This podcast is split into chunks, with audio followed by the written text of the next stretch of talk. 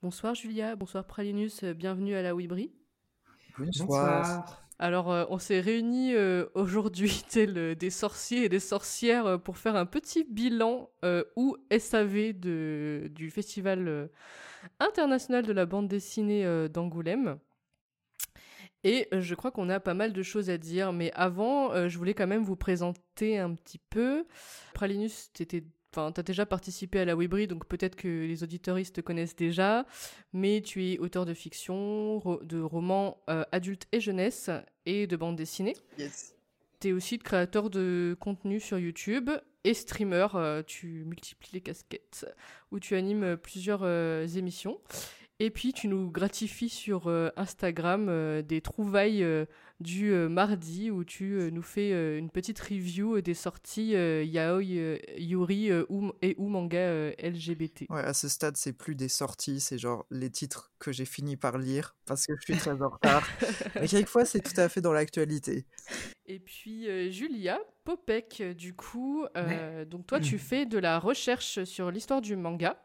Oui, c'est ça. et en particulier du shoujo manga avec euh, le thème euh, du saphisme et de l'horreur. Et tu chroniques aussi régulièrement sur le club shoujo où bah, tu écris des articles euh, sur l'aurore comme, comme genre du, du shoujo. Pardon. C'est ça. Et puis, je sais pas si je peux teaser un peu, mais tu as quelques projets dans les cartons aussi. Je sais pas si tu as envie de teaser un petit peu.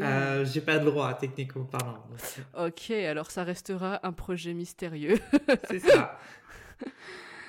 Et donc, euh, et donc on, a, on est tous les trois allés euh, à euh, la 51e édition d'Angoulême, en fait, du festival d'Angoulême cette année. Et nous avons des choses à dire. je crois que à tous les trois, on a quand même pas mal couvert le festival. Enfin, toi, Julia, tu y es allée après seulement pour les expositions, si je me trompe pas. Ouais, une semaine après, oui. Voilà. Et Ted et moi, enfin Ted euh, y allait euh, une journée le jeudi et moi j'y suis allée le, vendredi, samedi. Mais je pense qu'on a quand même pas mal couvert le, festival euh, à nos trois. Et il paraît que cette année, c'était l'année du shojo à Angoulême dans la partie manga. Merci. Trop d'honneur. Ah, ouais. Ça fait plaisir. On y croit. Alors, bon, pour, euh, pour tempérer un peu, euh, je dis qu'on va être salty sûrement, mais on va quand même essayer euh, d'être argumenté et de poser les choses clairement et calmement, ou pas, on verra. Mais je propose qu'on commence par, par parler de, Moto Agio et donc de sa masterclass et de l'exposition aussi bah, qui a eu lieu à Angoulême. Euh, donc exposition, masterclass et aussi euh, Julia, toi tu as pu euh, avoir le, catalogue d'expo. Et donc je propose qu'on fasse un petit retour sur ça. Dis quelle est la définition de weeb? Très bien, j'ai trouvé ceci sur le web pour quelle est la définition de weeb? Regardez.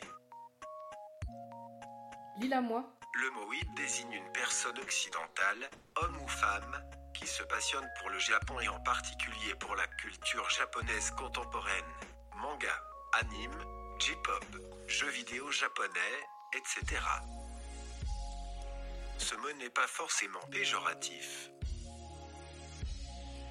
Il est notamment employé par les personnes concernées pour se désigner elles-mêmes. Et du coup, bienvenue à la Webri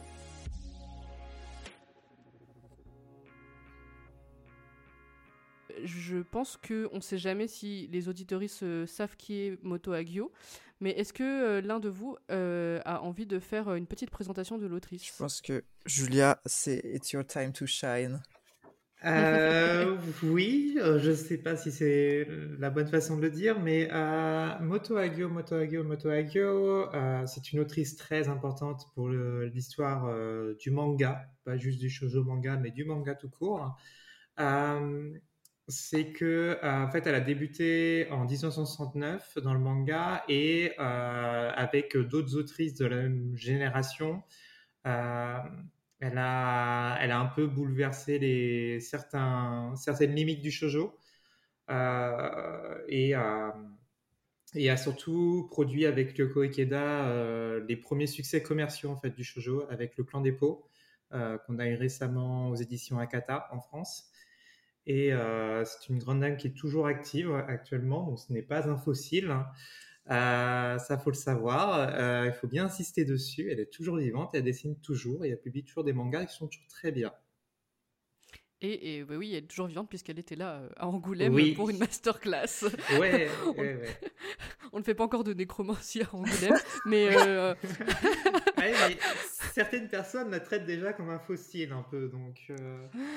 Bah ouais, si tu as envie de développer sur le sujet, c'est vrai qu'on en a un petit peu discuté. Il y a, il y a eu cette sorte de euh, on va dire, de traitement un peu patrimonial de, son œuvre euh, qui, euh, bah, qui vous agace un petit peu, hein, surtout Ted et toi, enfin Ted et toi.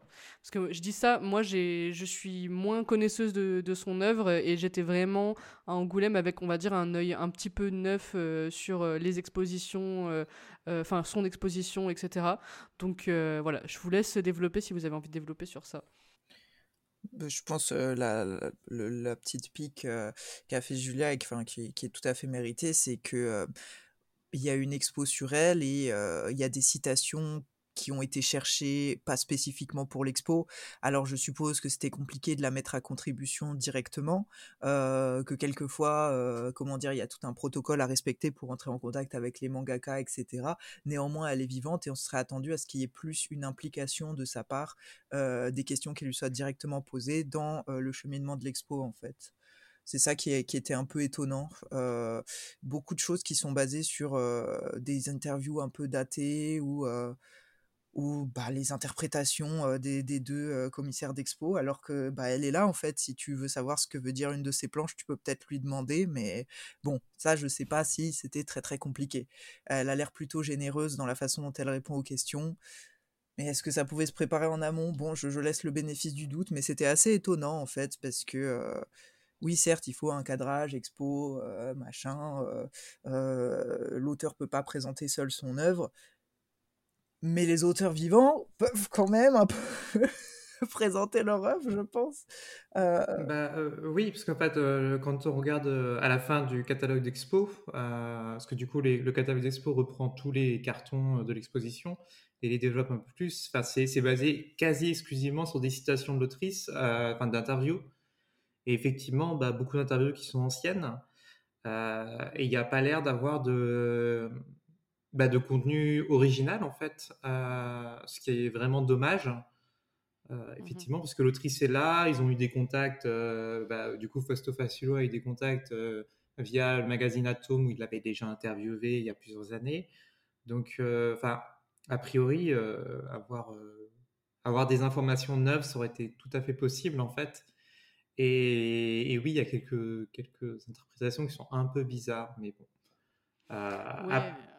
Après, elle a eu un espèce de, de, droit de regard, parce que pour, certaines, pour, pour un carton en particulier, on nous a dit que elle voulait pas qu'on interprète euh, tel manga de telle façon, pourquoi pas. Euh, mais euh, du coup, les commissaires d'expo, ils ont décidé de l'interpréter de façon radicalement opposée à la place, ce qui n'est pas forcément plus intelligent, on va dire. Bah, je vais mettre les pieds dans le plat. Hein. Moi, j'ai pris le cartel en fait. Je l'ai aussi sous les yeux. J'ai pour ranimer ma flamme. Donc, je vais le lire et, euh, et, euh, et, euh, je vais un petit peu expliquer pourquoi on dit que c'est possiblement une interprétation ou une mauvaise interprétation ou une interprétation, on va dire, étendue de ce qui a pu être dit. Enfin, moi, j'ai ma petite, ma petite théorie. Donc, bon, je lis pas tout le début.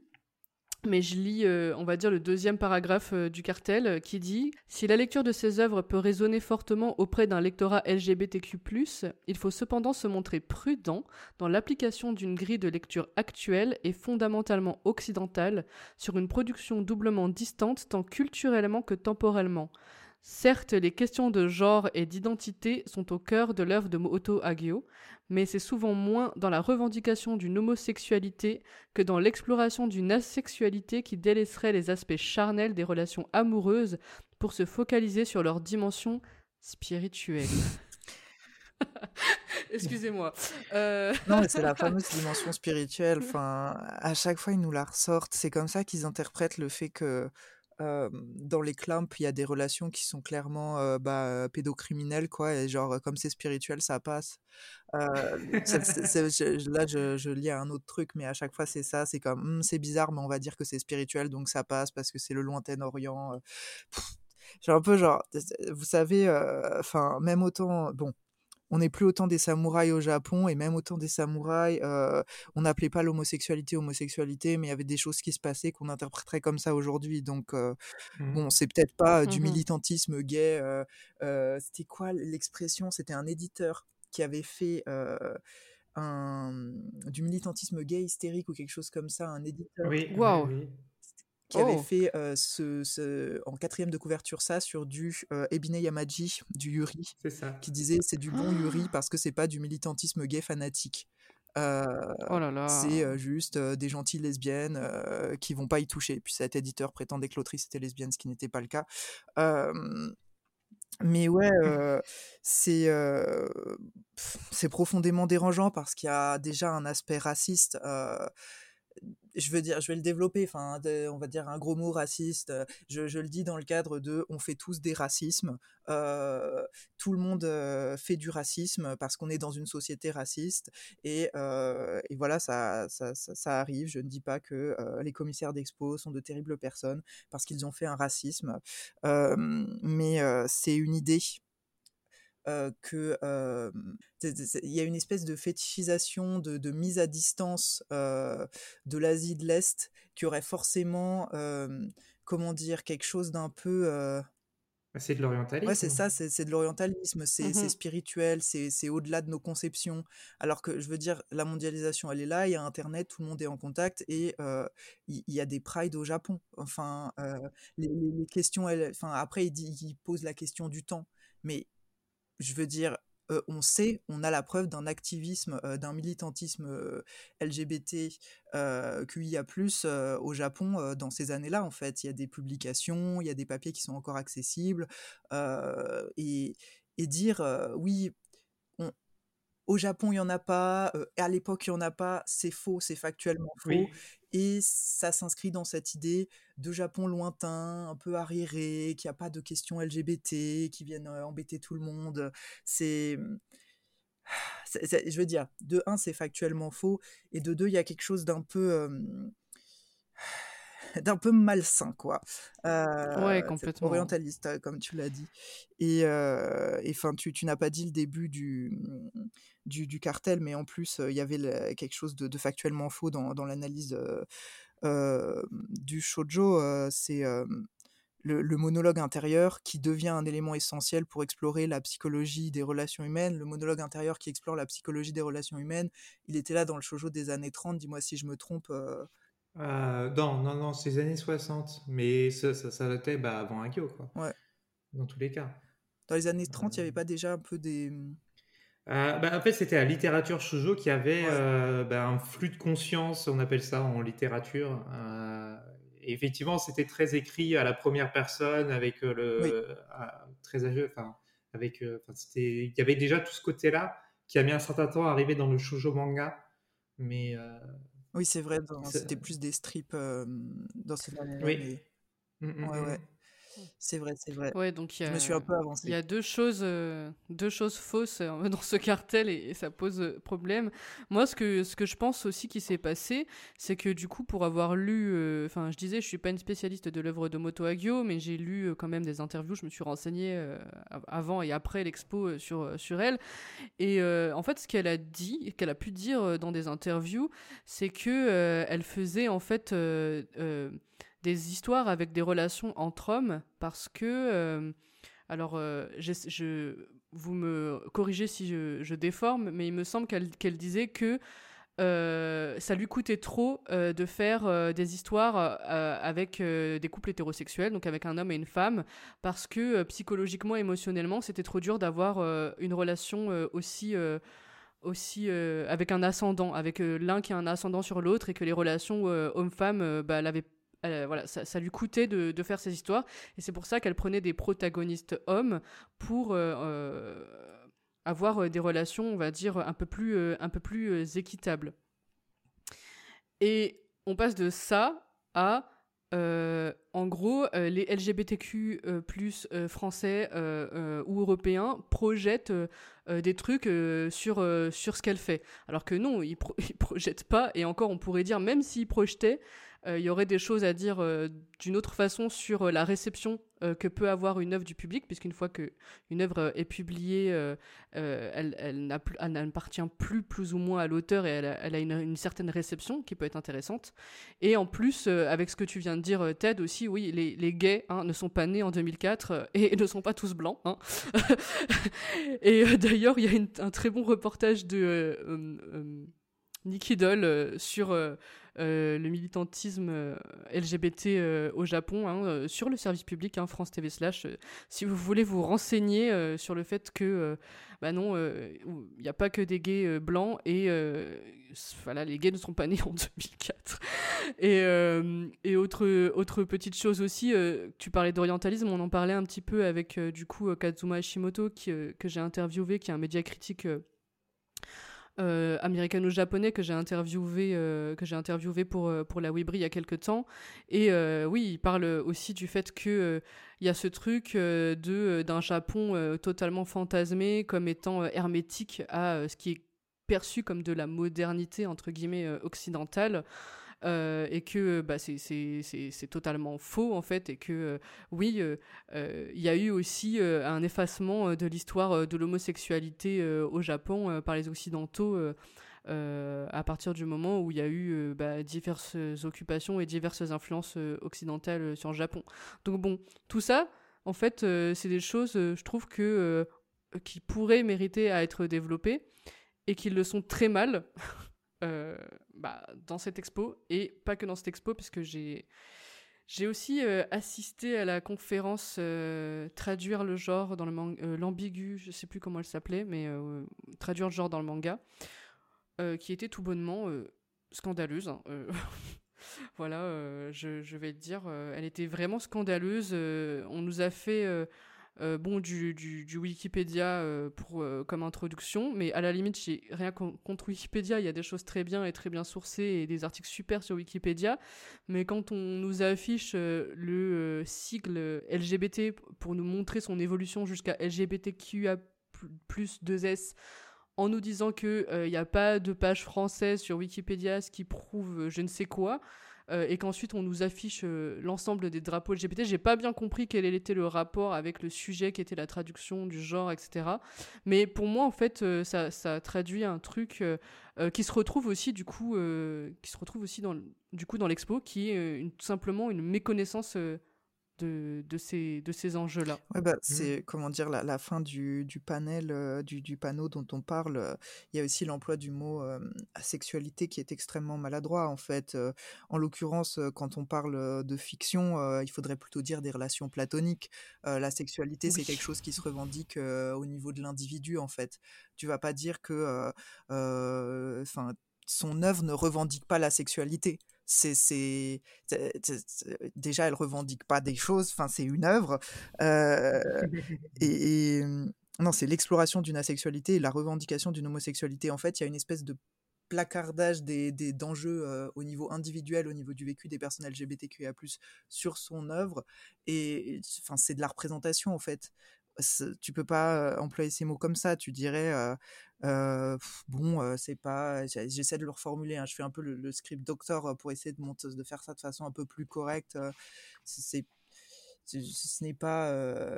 même ça, ce serait énervant, mais disons, en essayant de le formuler un peu plus correctement. Euh, il n'est pas question ici euh, d'homosexualité. Euh, non, il n'est pas question ici de sexualité, puisque je pense que l'opposition de homosexualité, c'est pas asexualité en fait. L'opposition à homosexualité, ce serait hétérosexualité. Donc il n'est pas question ici de sexualité, mais d'un lien platonique en fait, quelque chose comme ça. et en l'occurrence, bah non, il y, y, a de la sexualité dans son œuvre, mais bon. Bref. Je pense en plus que là, euh, là, il faisait référence au, au Chosei, le fameux euh, genre neutre. Parce qu'en fait, euh, Xavier Guibert, il l'utilise plusieurs fois d'ailleurs dans, ses, publications récentes. Et je pense en fait, c'est justement c'est un problème d'interprétation de ce qu'est le Chosei, justement. Parce que du coup, c'est le Chusei, c'est quand même euh, c'est une asexuation. C'est-à-dire que l'individu n'a pas vraiment de sexe. Ça ne veut pas dire qu'il n'a pas de sexualité. Mm. Euh, c'est il y, a- il y a une nuance assez légère là-dessus et je suis enfin quand j'ai lu cet encart moi j'ai pensé au Chusei parce qu'il l'utilise un peu partout Euh, d'ailleurs plus plus tard dans la- dans, dans l'exposition il le réutilise Euh, mais mais enfin c'est enfin cette façon là parce que euh, il y, y a des choses qui sont un peu bizarres parce que euh, parce que Agio, justement, elle avait lu euh, des magazines gays à l'époque, Balazoku. Euh, justement, elle a, elle, a, elle a trouvé ça, euh, je sais plus, dans une interview, elle a dit que elle trouvait ça trop ruste et qu'elle voulait pas, du coup, s'appuyer là-dessus. Et je pense, du coup, le, enfin là, c'était le pensionnat de novembre de mémoire, ce- cet encart. À, cette époque-là, en fait, elle s'est un peu, elle a créé, enfin, elle, s'est approprié une autre façon de représenter la sexualité entre hommes ce qui est devenu Boys Love et qui effectivement est euh, d'un point de vue différent de, du- des, sexualités gays de l'époque. Mais c'est pas, c'est pas. Je pense que du coup c'est ça un peu que elle, a voulu un peu prendre de recul par rapport à ça et aussi le fait que s'affirmer LGBT au Japon c'est quand même un acte militant assez fort. Je pense qu'aussi elle voulait. euh, je suis pas sûr que Agio le militantisme euh, vu ce qu'elle a vécu avec les mouvements sociaux dans sa jeunesse, euh, je suis pas convaincu qu'elle soit très très activiste. Euh, enfin, elle veut pas trop se- avoir des labels en fait d'activiste. Et je pense du coup elle veut prendre une distance avec tout ça, mais ça veut pas dire non plus qu'elle rejette euh, toute possibilité queer. Justement, au Mhm. contraire. Ouais, non, non, mais face toute son œuvre, effectivement, bah, eux-mêmes ils le disent, ça explore le, le concept de genre, etc. Euh, donc, enfin, il y a, y y un fond queer et personnellement, en tant que femme trans, ça m'a beaucoup parlé quand même de tout- Mm. tous ces, ces trucs d'intersexe, d'homosexualité, de d'hermaphroditisme, enfin tout ça, ça m'a beaucoup parlé. Euh, j'y ai pas, euh, j'y ai pas collé des carcans euh, de, de transféminisme tel qu'on, enfin tel qu'on le connaît aujourd'hui, mais ça m'a parlé quand même parce que je voyais des relations avec mon propre vécu d'une certaine façon quand même. Mais ce que je trouve euh, un peu euh, ah, dommage aussi, c'est que souvent, euh, dès qu'on dit euh, LGBT, les gens vont tout de suite imaginer un, un côté euh, militant, euh, revendicatif, Ouais. alors que ça peut tout simplement être des personnes qui ont leur sexualité, leur vie romantique, etc. Et, et c'est pas forcément quelque chose de, de militant. Et, euh, et en plus, euh, comme tu dis, Ted, je pense qu'il y a. Enfin, alors, asexualité, du coup, on- Julia, toi, tu as vu, euh, tu as, vu quelque chose, Ted, y a vu, enfin, et moi, on y a vu autre chose, parce que c'est vrai que moi, j'étais plus sur l'interprétation de Ted en mode, est-ce qu'il parle d'amour platonique Mais du coup, enfin, ça prouve que le terme est pas super bien choisi. Oui. Et voilà, et puis, euh, et puis même pendant la, la conférence, euh, la fameuse conférence qui avait lieu sur les traductions, euh, il y a plein de fois où euh, j'ai l'impression que, genre, euh, dire euh, transgenre, c'était interdit, c'était le mot interdit. Enfin, ils l'ont dit, enfin, je crois que c'est Xavier Gu- Gilbert qui l'a dit une fois, mais sinon, ça parlait tout le temps de. comment elle disait femme dans un corps d'homme ou homme je sais pas truc ou non, non non non non pardon pardon femme qui voulait devenir un homme ou homme qui voulait devenir une femme c'était exactement c'était ça qu'il disait euh, exactement. Ou alors euh, oui c'est un homme et en fait il, s'habille en femme et j'étais en mode mais enfin euh, en 2024 il y a des ressources gratuites sur internet. Genre même au-delà de Wikipédia enfin je sais pas. Et et, et bah, bref, j'ai l'impression que c'était juste fait à la va-vite, quoi. Ouais, parce que justement, ce, ce côté de, de, de- d'hommes qui s'habillent en femmes et tout ça, enfin, euh, parce que euh, là, dans la collection Mu, il y a euh, un manga, là, Pralinus, euh, tu, tu- Ah, qui for beaucoup. Who I Am.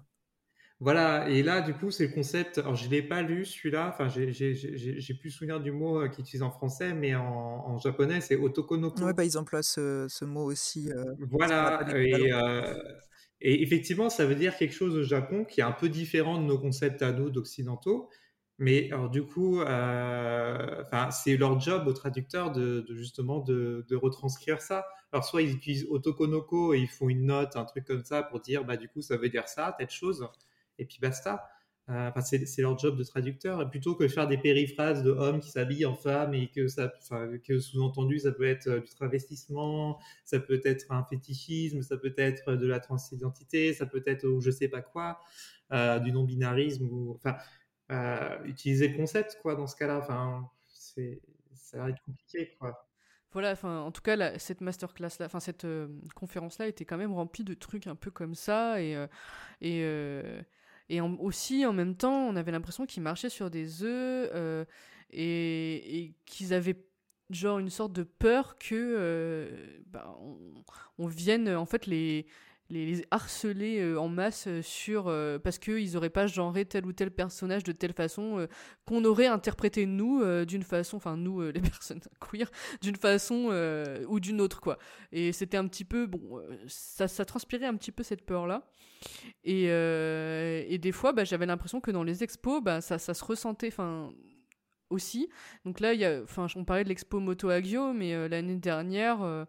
Euh, euh, Il y avait euh, euh, l'ex- l'expo Ikegami aussi que j'étais allée voir.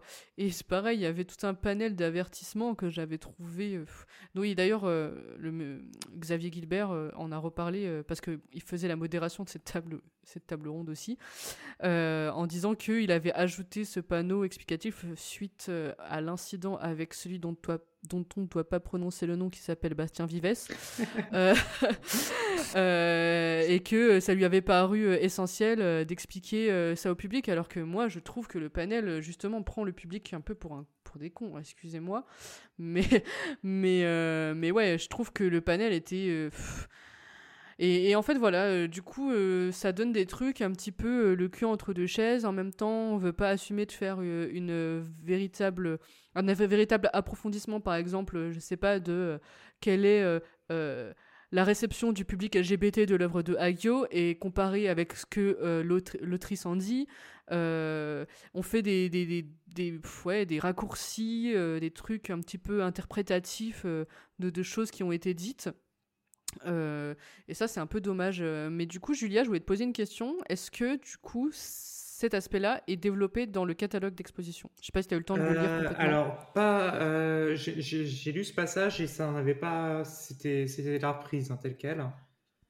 Euh, mais enfin, c'est parce que enfin, ce, tout ce concept de- d'homosexualité, enfin, de la réception de l'époque, ça a été étudié en plus par les chercheurs. C'est ça le pire. Mm. C'est, enfin, moi, ce qui me chagrine beaucoup en fait dans cette expo, c'est que ça s'appuie certes sur des, euh, bah, des interviews d'autrices, donc c'est très très bien, mais euh, j'ai l'impression que euh, enfin, Moto Hagio, euh, enfin, vu que c'est une des autrices les plus importantes de l'histoire du manga, c'est aussi une des autrices les plus étudiées de l'histoire du, enfin, du, médium par les chercheurs. Et quand, on regarde à la fin du, catalogue d'Expo, on voit qu'ils ont, ils sont appuyés sur deux bouquins, mais j'ai l'impression qu'ils n'ont pas, ils pas creusé vraiment beaucoup les sources secondaires sur Moto Hagio.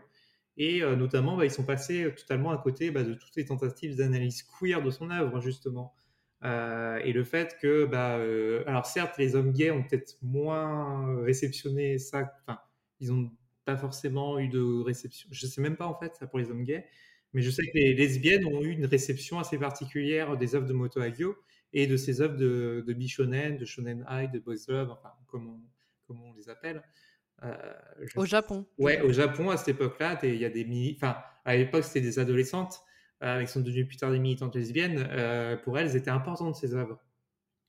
Donc, même si c'est pas forcément de l'homosexualité masculine, c'est quand même de l'homosexualité féminine. Euh, et ça veut dire quelque chose, du coup. Euh, mais ça, du coup, ils le passent totalement sous silence en disant non, non, ce n'est pas gay. Et ce qui est exaspérant aussi, c'est que euh, ils avaient Kazumi Nagaeke, elle a surtout étudié euh, Oui. Kazemiya, mais elle a aussi étudié Hagio, en fait. Donc, euh, ils l'ont eu dans une des la, la conférence de- du samedi, je crois, sur le shoujo, et j'ai vu son nom. J'étais comme bon, bah déjà, elle est spécialisée dans le boys love, ça fait partie du shoujo, mais c'est pas. Enfin, si vous parlez, vous voulez parler du shoujo généralement, allez pas chercher une spécialiste du boys love, même si elle est très intéressante. Et de deux, si vous l'avez sous la main mais mettez-la sur votre expo en fait, elle aurait des trucs super intéressants à dire. Après, peut-être effectivement Hageo se désolidarise de ça et veut vraiment éviter euh, qu'on revendique euh, des lectures queer dans une expo sur son travail. Euh, je trouve pas ça, je trouve pas que ça renvoie une image extrêmement euh, ouverte et bienveillante euh, du personnage si c'est le cas, mais c'est sa volonté, on la respecte, etc.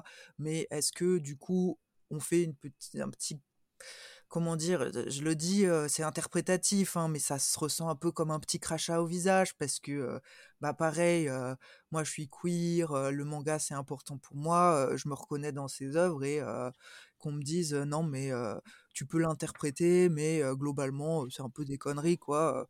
Bah, merci bien. non mais en vrai je pense que ça pose la vraie question, une vraie question, c'est quel est le but de ces expositions? En fait, euh, là, je mets ma petite casquette d'historienne de l'art. Euh, quel, est cette, quel est le but de, cette exposition? Est-ce que c'est de... Euh, mais même des catalogues, en fait. Est-ce que c'est de créer, entre guillemets, un peu de, savoir ou de regrouper tous les savoirs qui ont été faits, enfin, qui ont été produits sur l'œuvre d'une personne. Est-ce que c'est euh, de présenter une œuvre au grand public, mais ce qui ne veut pas dire que, euh, on va dire, le contenu analytique ne doit pas être qualitatif pour autant. Euh, qu'est-ce que, qu'est-ce que, en fait, qu'est-ce qu'ils cherchent à faire avec, avec, les grandes, avec les grandes expos d'Angoulême? Et ça, c'est une question que je me suis posée parce que j'en ai quand même vu quelques-unes. Euh, et donc c'est ouais, c'est une question que, que, je me pose euh, tout, tout, simplement. Euh, qu'est-ce que qu'est-ce qu'ils cherchent à faire? Et en fait, le truc de pas consulter les chercheurs, etc. je vous le dis, ce n'est pas l'apanage d'Angoulême. Pour le coup, il y a plein de domaines, on va dire, euh, spécifique d'histoire de l'art où il y a des gens qui font des expos sur le sujet, en particulier bizarrement sur le genre ou euh, sur la décolonisation, mais c'est aussi parce que c'est les, sujets euh, dont je suis spécialiste et que je connais. mais il y a des gens qui font des expos sans consulter les chercheurs. Euh, des chercheurs qui sont sur le territoire et qui existent et qui sont là. Euh, mhm. et ça, je trouve ça, euh, enfin, c'est un truc de ouf. Le, y a, c'est quoi C'est en octobre, j'ai été invité au musée Pont-Aven et, et donc il y avait une journée d'études sur, en gros, les la peinture coloniale sous le prisme du genre. Et ils avaient invité des chercheuses. Et les chercheuses ont dit que c'était probablement une des euh, premières fois euh, qu'on les avait invités pour parler de cette expo, alors que cette expo avait déjà été, euh, enfin avait, avait, déjà transité par d'autres musées. Et du coup, bah, j'ai l'impression que on retrouve un peu ce travers à Angoulême. Et en même temps, bon, Angoulême n'a pas le même, n'a pas la même cible et n'est pas la même destination que qu'un musée, hein, qu'un musée d'art. et donc en fait, on va être plutôt sur de, de l'événementiel, mais en même temps, pour les expos qui ont lieu pour moi dans le musée d'Angoulême, souvent il y a euh, cette volonté quand même euh, d'avoir un, contenu euh, analytique, esthétique et analytique sur, sur une œuvre, ce qui va pas forcément être le cas des autres expos, des autres, des autres expos. ça se voit d'ailleurs dans la scénographie. Mais, mais bon, du coup, tout ça pour dire que euh, ben, quand on va dans un musée et qu'on voit une expo qui en plus a été un peu euh, marketée entre guillemets comme euh, une expo un peu patrimoniale avec bah, Moto Agio, la grande dame du manga, un truc historique, etc. Bah, on s'attendait à un plus, quoi, je pense. Ouais, parce que justement, enfin, ça c'est un truc, bah, effectivement, le, côté patrimonial, parce que en fait, plus on va dans le, basiquement, hein, si on va au-delà des années 2000, il n'y a plus grand chose hein, dans l'exposition. Euh, Barbara, c'est survolé. La reine Margot. il y a euh, une planche avec un commentaire extrêmement. Euh, il y en a deux ou trois, mais avec des commentaires extrêmement condescendants qui m'ont un peu choqué, j'avoue. Nanoana aussi, il y a eu une planche, alors qu'il y a beaucoup à dire sur cette œuvre, franchement. et en plus, c'était c'était en plus une planche. ils ont même pas mis de carton explicatif pour Nanoana. Ils ont juste foutu la planche. Ça m'a choqué, ça. Euh, alors que c'est l'une des œuvres qui l'a plus touché parce que voilà, c'est quand même euh, c'est comme Fukushima. Euh, comme beaucoup de japonais, ça l'a beaucoup marqué. Il y a zéro carton d'explication dessus. Je trouve ça vraiment très choquant. Enfin, il y a effectivement, enfin, passé Zankoku, il n'y a plus grand chose en fait hein, dans cette expo et ça fait, enfin, ça interroge effectivement sur le, la façon dont il considère l'autrice en fait. Bah ouais, enfin moi pour moi ça interroge la façon peut-être dont ils font les expos à Angoulême. Alors après, je veux pas jeter la pierre entre guillemets et je sais qu'il y a aussi des questions de calendrier, d'agenda, mais du coup euh, si on peut pas tout mettre dans une expo et qu'on choisit un angle, par exemple, euh, si si l'angle c'est de choisir certaines années de l'auteur, bah il faut le mettre dans le titre ou il faut il faut l'assumer, il faut le dire, euh, il faut l'assumer jusqu'au bout.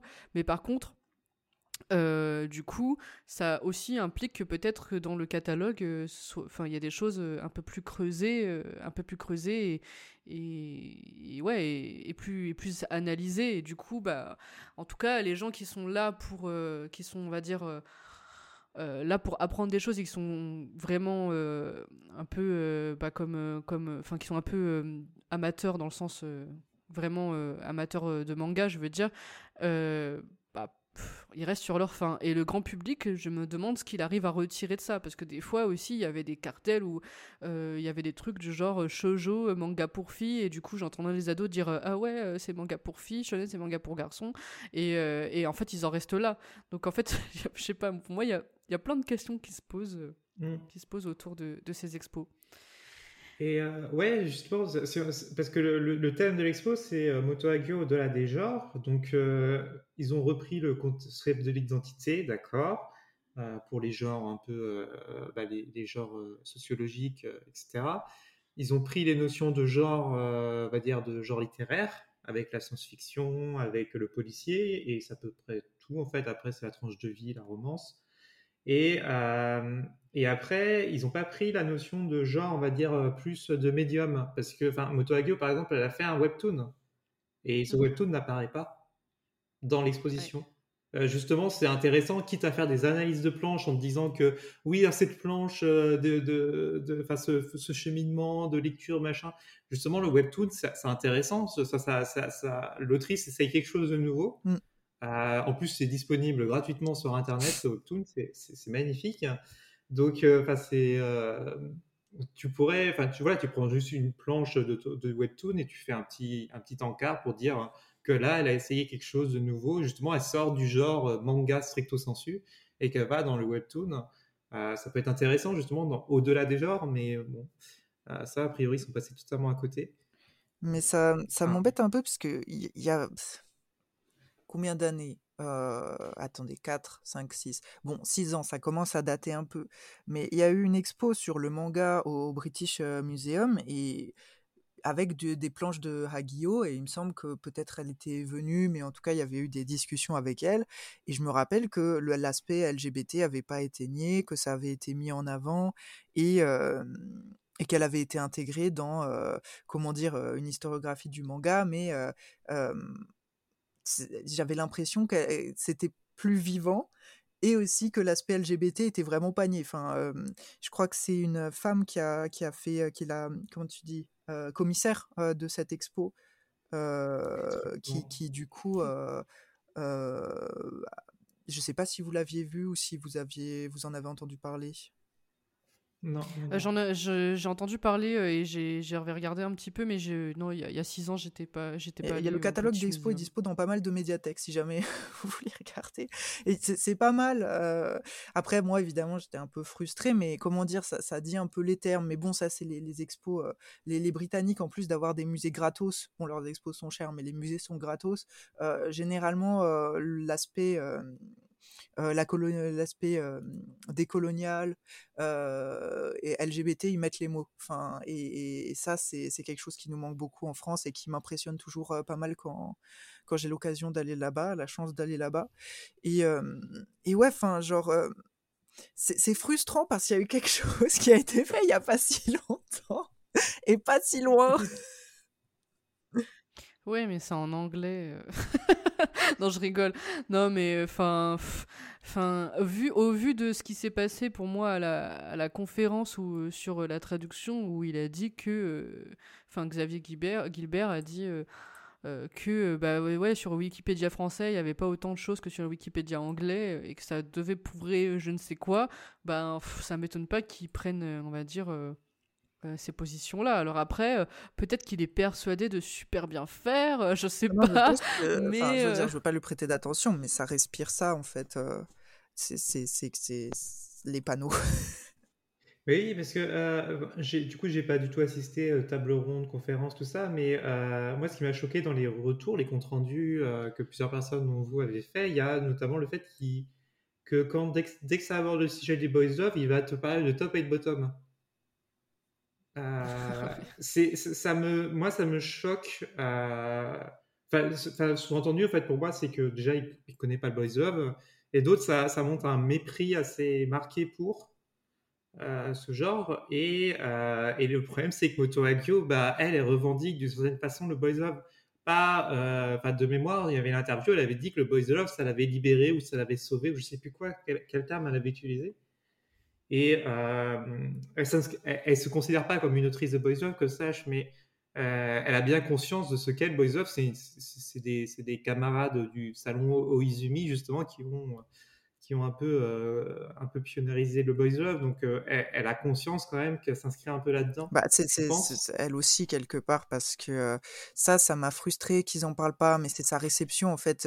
la première, le premier comiquette, c'était elle, c'était elle qu'on vénérait, c'était elle qui inspirait tout le monde, en fait. C'est avec elle que la, mmh. scène d'Ojinshi s'est lancée, elle et Takemiya. Et Takemiya a peut-être pris une part plus active ensuite en, participant au magazine Juné, mais c'était quand même le clan dépôt, quoi. obsession, clan dépôt, Edgar et Alan et tout. Et, et, c'était très frustrant. Moi, j'ai assisté à la masterclass et tout du long, j'avais ma petite question très bien tournée dans ma tête. Parce qu'en fait, c'est quelque chose que j'ai remarqué dans les conférences, enfin, dans les, mmh, conférence, oui, où il y a des questions à la fin, il y a que les hommes qui s'expriment. Et alors, bah, je suis pas une femme, mais j'essaie du coup de me forcer à chaque fois à poser une question, même si je me sens mal et que je vais y penser toute la nuit et me retourner dans mon lit et le regretter parce que j'aurais commis une petite erreur. Bref, du coup, ça c'est le biais assigné femme à la naissance, hein, la culpabilité, et ce qui fait qu'on n'est jamais aussi content de soi que, que, que des commissaires d'expo euh, voilà. Et, et, du coup, j'avais préparé ma petite question et ça avait un rapport avec ça en fait, parce que bah bon, c'est mon biais aussi. Et euh, Julia, toi, tu regrettes peut-être un peu qu'on se concentre aussi sur Hageo par rapport à son rapport au boys love, mais enfin, on peut pas le nier. Et eux, vraiment, ils ont fait l'impasse dessus en fait. et c'est ça en dit long, tout comme le fait qu'ils aient pas abordé ses œuvres les plus récentes. C'est vraiment euh, on l'a mis dans, la naphtaline et il euh, n'y a rien de sexuel là-dedans. et quand elle aborde la sexualité, c'est ça que sur le panneau de la reine Margot, et ils étaient très fiers. Euh, enfin non, alors je vais pas prêter d'intention, ne prête pas d'intention. Bref, le panneau était comme, oui, il y a quelque chose de féministe dans cette histoire. Euh, j'avoue, j'étais un peu comme no shit, mais bon, c'est pas grave, c'est vrai, c'est féministe sans doute dans son choix de, travailler sur la reine Margot, etc mais ensuite, c'était, oui, il y a des scènes, des parties de jambes en l'air. J'ai pas trop aimé l'expression, j'avoue. Jambes en l'air Oui. Oh, je me rappelais même ça, pas. Ça rompt complètement avec le, ton de l'expo, avec le, le, côté un peu pro, quoi. Et il y a des parties de jambes en l'air et il, disait basiquement que c'était assez maladroit et que ce n'était pas aussi beau que le reste. En gros, il y avait cette espèce de truc du si elle sort de son champ de connaissance qui est le lien spirituel, etc., et qu'elle essaie de faire de la sexualité, bah c'est un peu nul.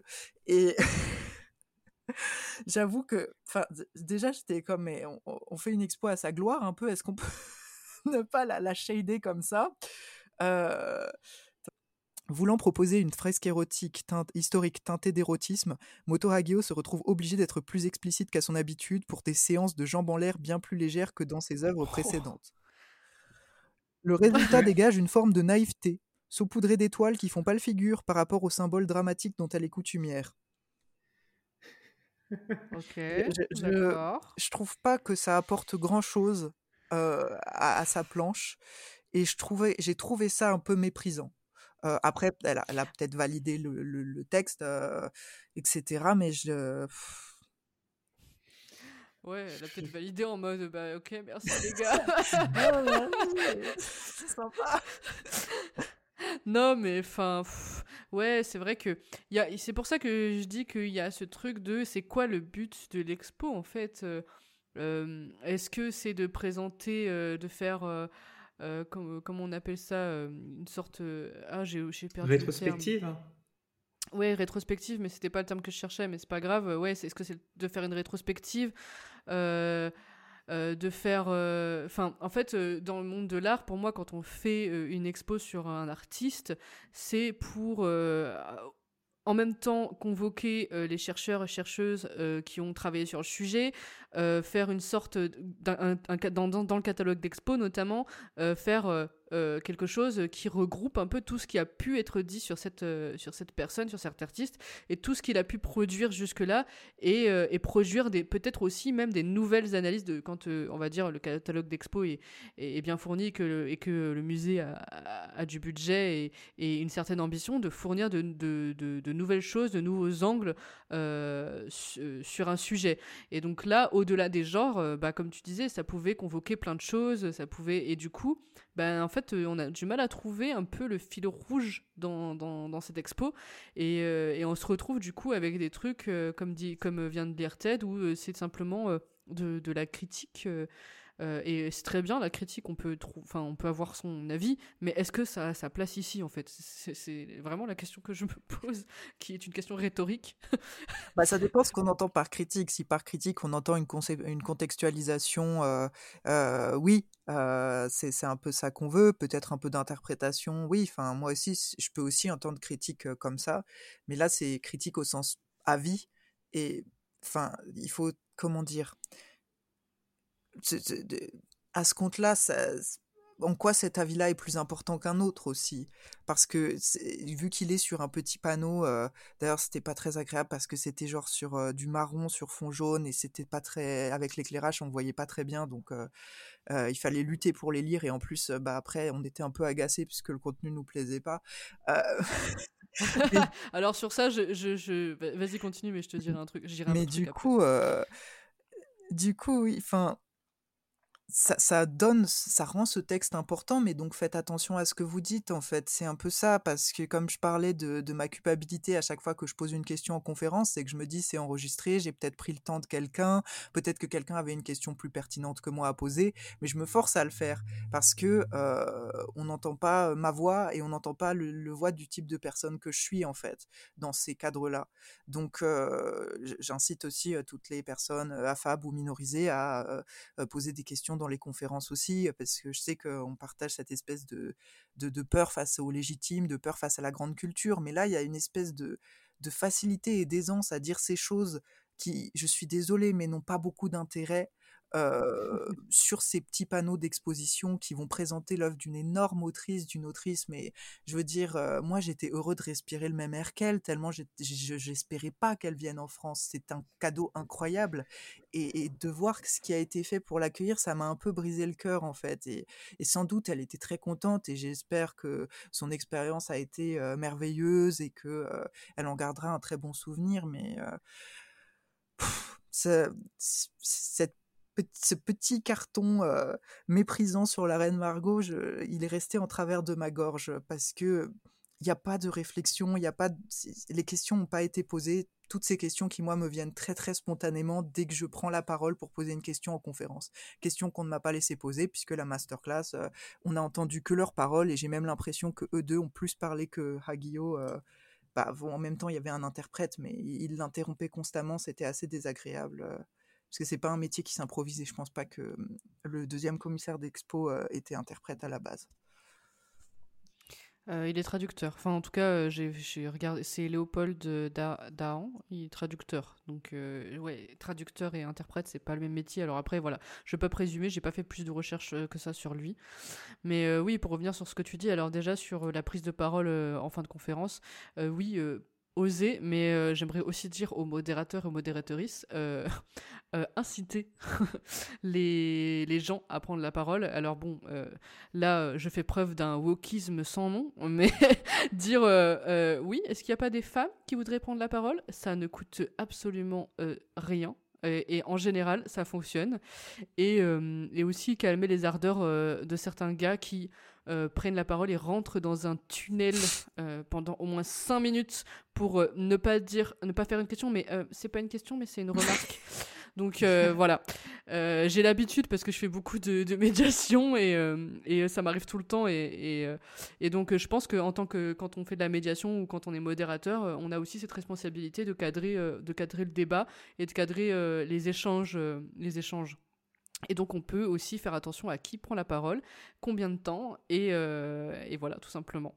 Et du coup, pour revenir sur ta petite, euh, ta petite take sur, euh, on va dire, le, la, la scéno en fait de, de l'expo sur le fait qu'il faisait très sombre et tout ça. Alors c'est vrai, au musée d'Angoulême il fait sombre en général. Ouais. Bon, on, on- on nous dit que c'est pour, pour la préservation des planches, hein, ce que je veux bien croire, il y a, y a des- y a des normes et tout ça. Aucun problème. Euh, le truc, c'est que du coup, comme tu disais, euh, les cartels étaient euh, en carton. Enfin, je sais pas s'ils étaient en carton, mais en tout cas, ils étaient marrons. Et j'ai fait un petit peu de recherche sur qui était à l'origine de la Céno. Et du coup, c'est une petite entreprise qui s'appelle Soplo. C'est deux meufs qui, tiennent cette entreprise. Et, je pense qu'en fait, elles ont tenté un truc. Donc, c'est pour ça que j'essaie de pas trop leur jeter la pierre. Elles avaient déjà fait en 2022 euh, l'expo Shigeru Mizuki. Euh, où c'était des cartels blancs euh, classiques en PVC, etc. Et là, je pense qu'en fait, elles ont choisi ces cartels parce qu'elles ont sûrement essayé de faire un truc un peu euh, écolo, en fait. Hmm. Euh, et, et donc, malheureusement, ça a vraiment nuit, moi, enfin, en tout cas pour moi, ça a nuit à mon confort de lecture parce que c'était marron et la typo était marron foncé aussi, il me semble. Il me semble pas que c'était noir, il me semble que c'était marron foncé. Et avec euh, le fait que, euh, bah, du coup, pour la préservation des planches, euh, il faisait sombre et du coup, les ombres des gens se projetaient sur le cartel. Ouais. J'étais euh, accroupie Mais ouais, devant pareil. les cartels, à plisser les yeux. En plus, je suis astigmate, tu vois, donc ça arrangeait pas mon histoire.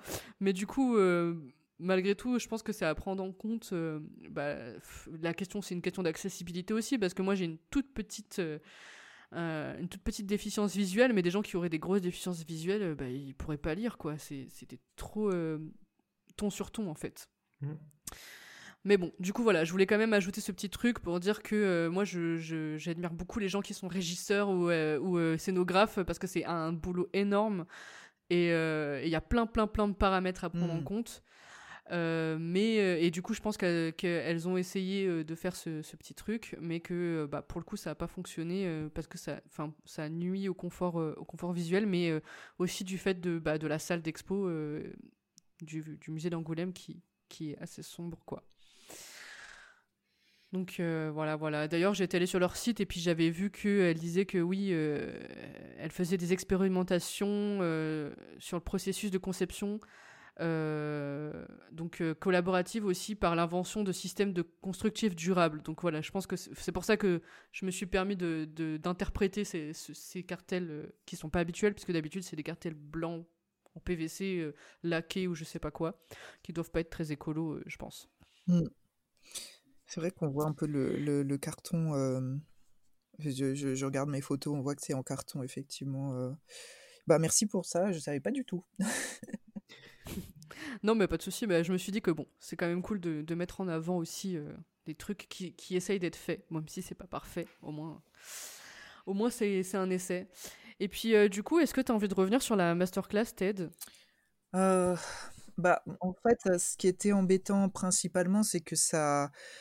après, le fait qu'elles prennent pas de questions du public, bon, moi, j'aurais espéré, mais ça arrive, et puis il y avait peut-être pas forcément le temps. c'est pas. Enfin, je veux dire, voilà, ça, elle est peut-être fatiguée, c'est une vieille dame, etc.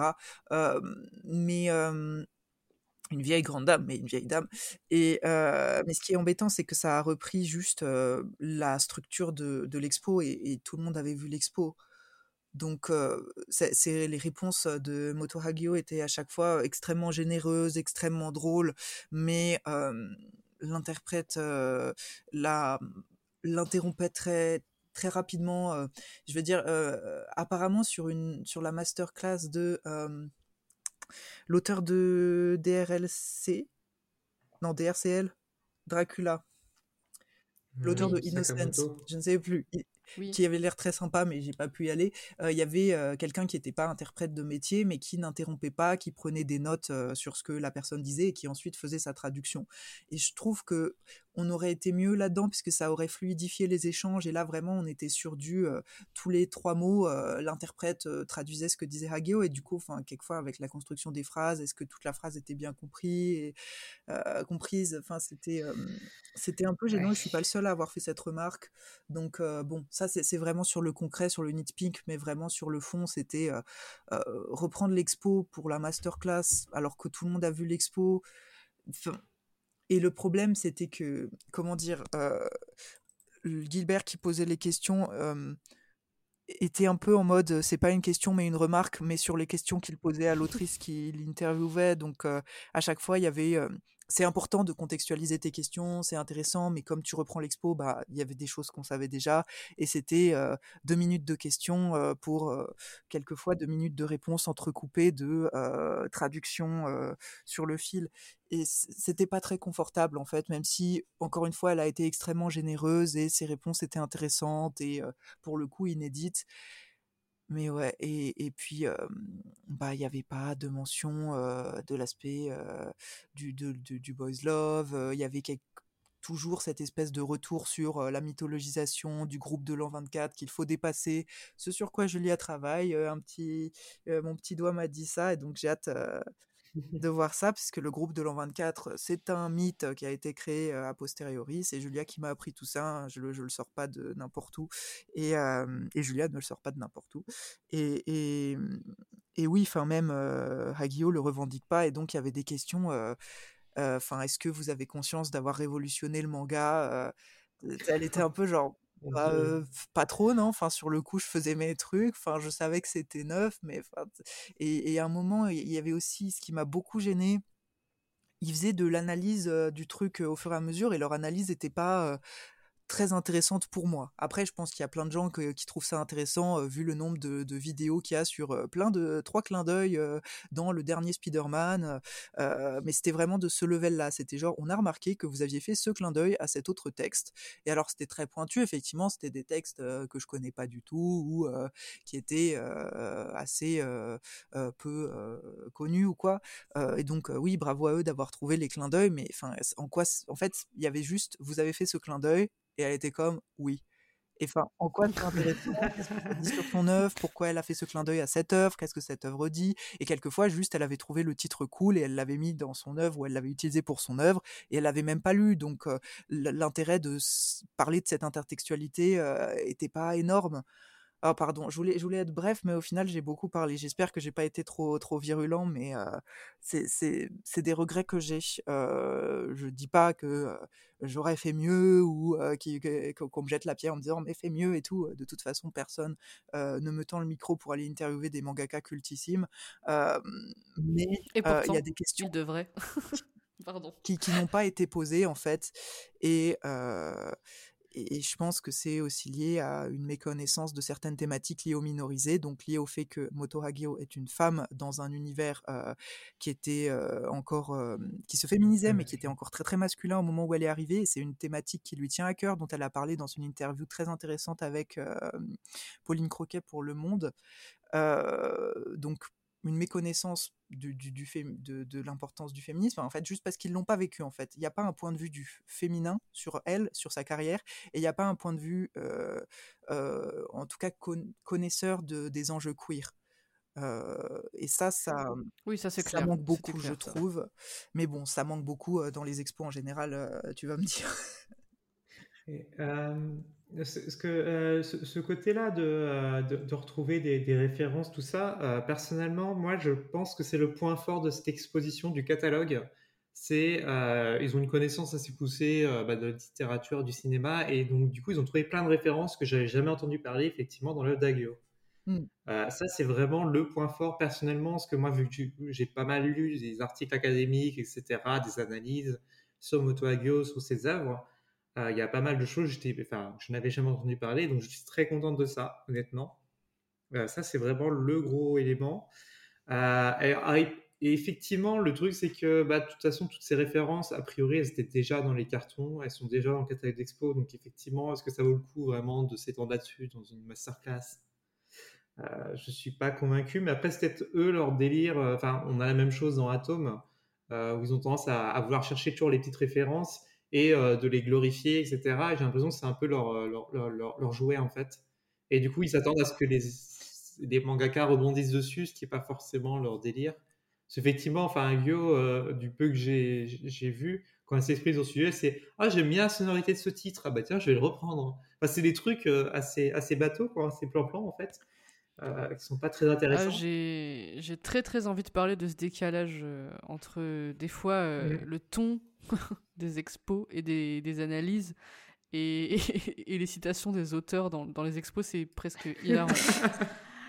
Euh, j'ai un exemple, j'ai un exemple, alors attendez. Euh, c'était, c'était pas sur euh, Agio, mais c'était sur Hiroaki Samura. le totem de... le, fameux, le fameux totem implex. non, non, c'était. Alors attendez, attendez. Du coup, on a un, donc dans l'exposition le, Hiroaki Samura qui a été fait par par Fausto Fasulo, euh, ou Fasulo, je sais pas comment ça se dit, excusez-moi. Euh, donc il dit chez Hiroaki Samura, donc il parle du côté couleur euh, de, Samura, l'évidence serait de remplacer le noir par le rouge, couleur aux effusions devinées dans les pages du manga, mais pleinement révélées dans de nombreuses illustrations que l'artiste a réalisées durant près de 20 années de publication. Une érubescence naturelle, pour ne pas dire somatique, compte tenu des motifs qui traversent une œuvre tout entière vouée à l'idée du combat comme expérience corporelle. L'utilisation du pinceau renforce alors la prégnance du mouvement et la volatilité des étoffes qui se font dans un décor réduit parfois à un, un strict monochromatisme. Peut-être encore plus dans ses planches à l'encre noire, Hiroaki Samura parvient dans ses illustrations couleurs comme à suspendre l'action, à la lyriser grâce à des compositions aux effluves symbolistes, presque Spontanément associé au noir et blanc, l'imagerie féodale devient sous les pinceaux de Hiroaki Samura un univers chamarré entre le fauvisme et le psychédélisme, nouvelle preuve du désir de rupture d'un artiste affirmant toujours un peu plus sa sensibilité dissonante. Ah, il n'est pas là le totem, mais à côté, il y a la citation du coup de Samura qui dit Je n'ai jamais aimé dessiner en couleur.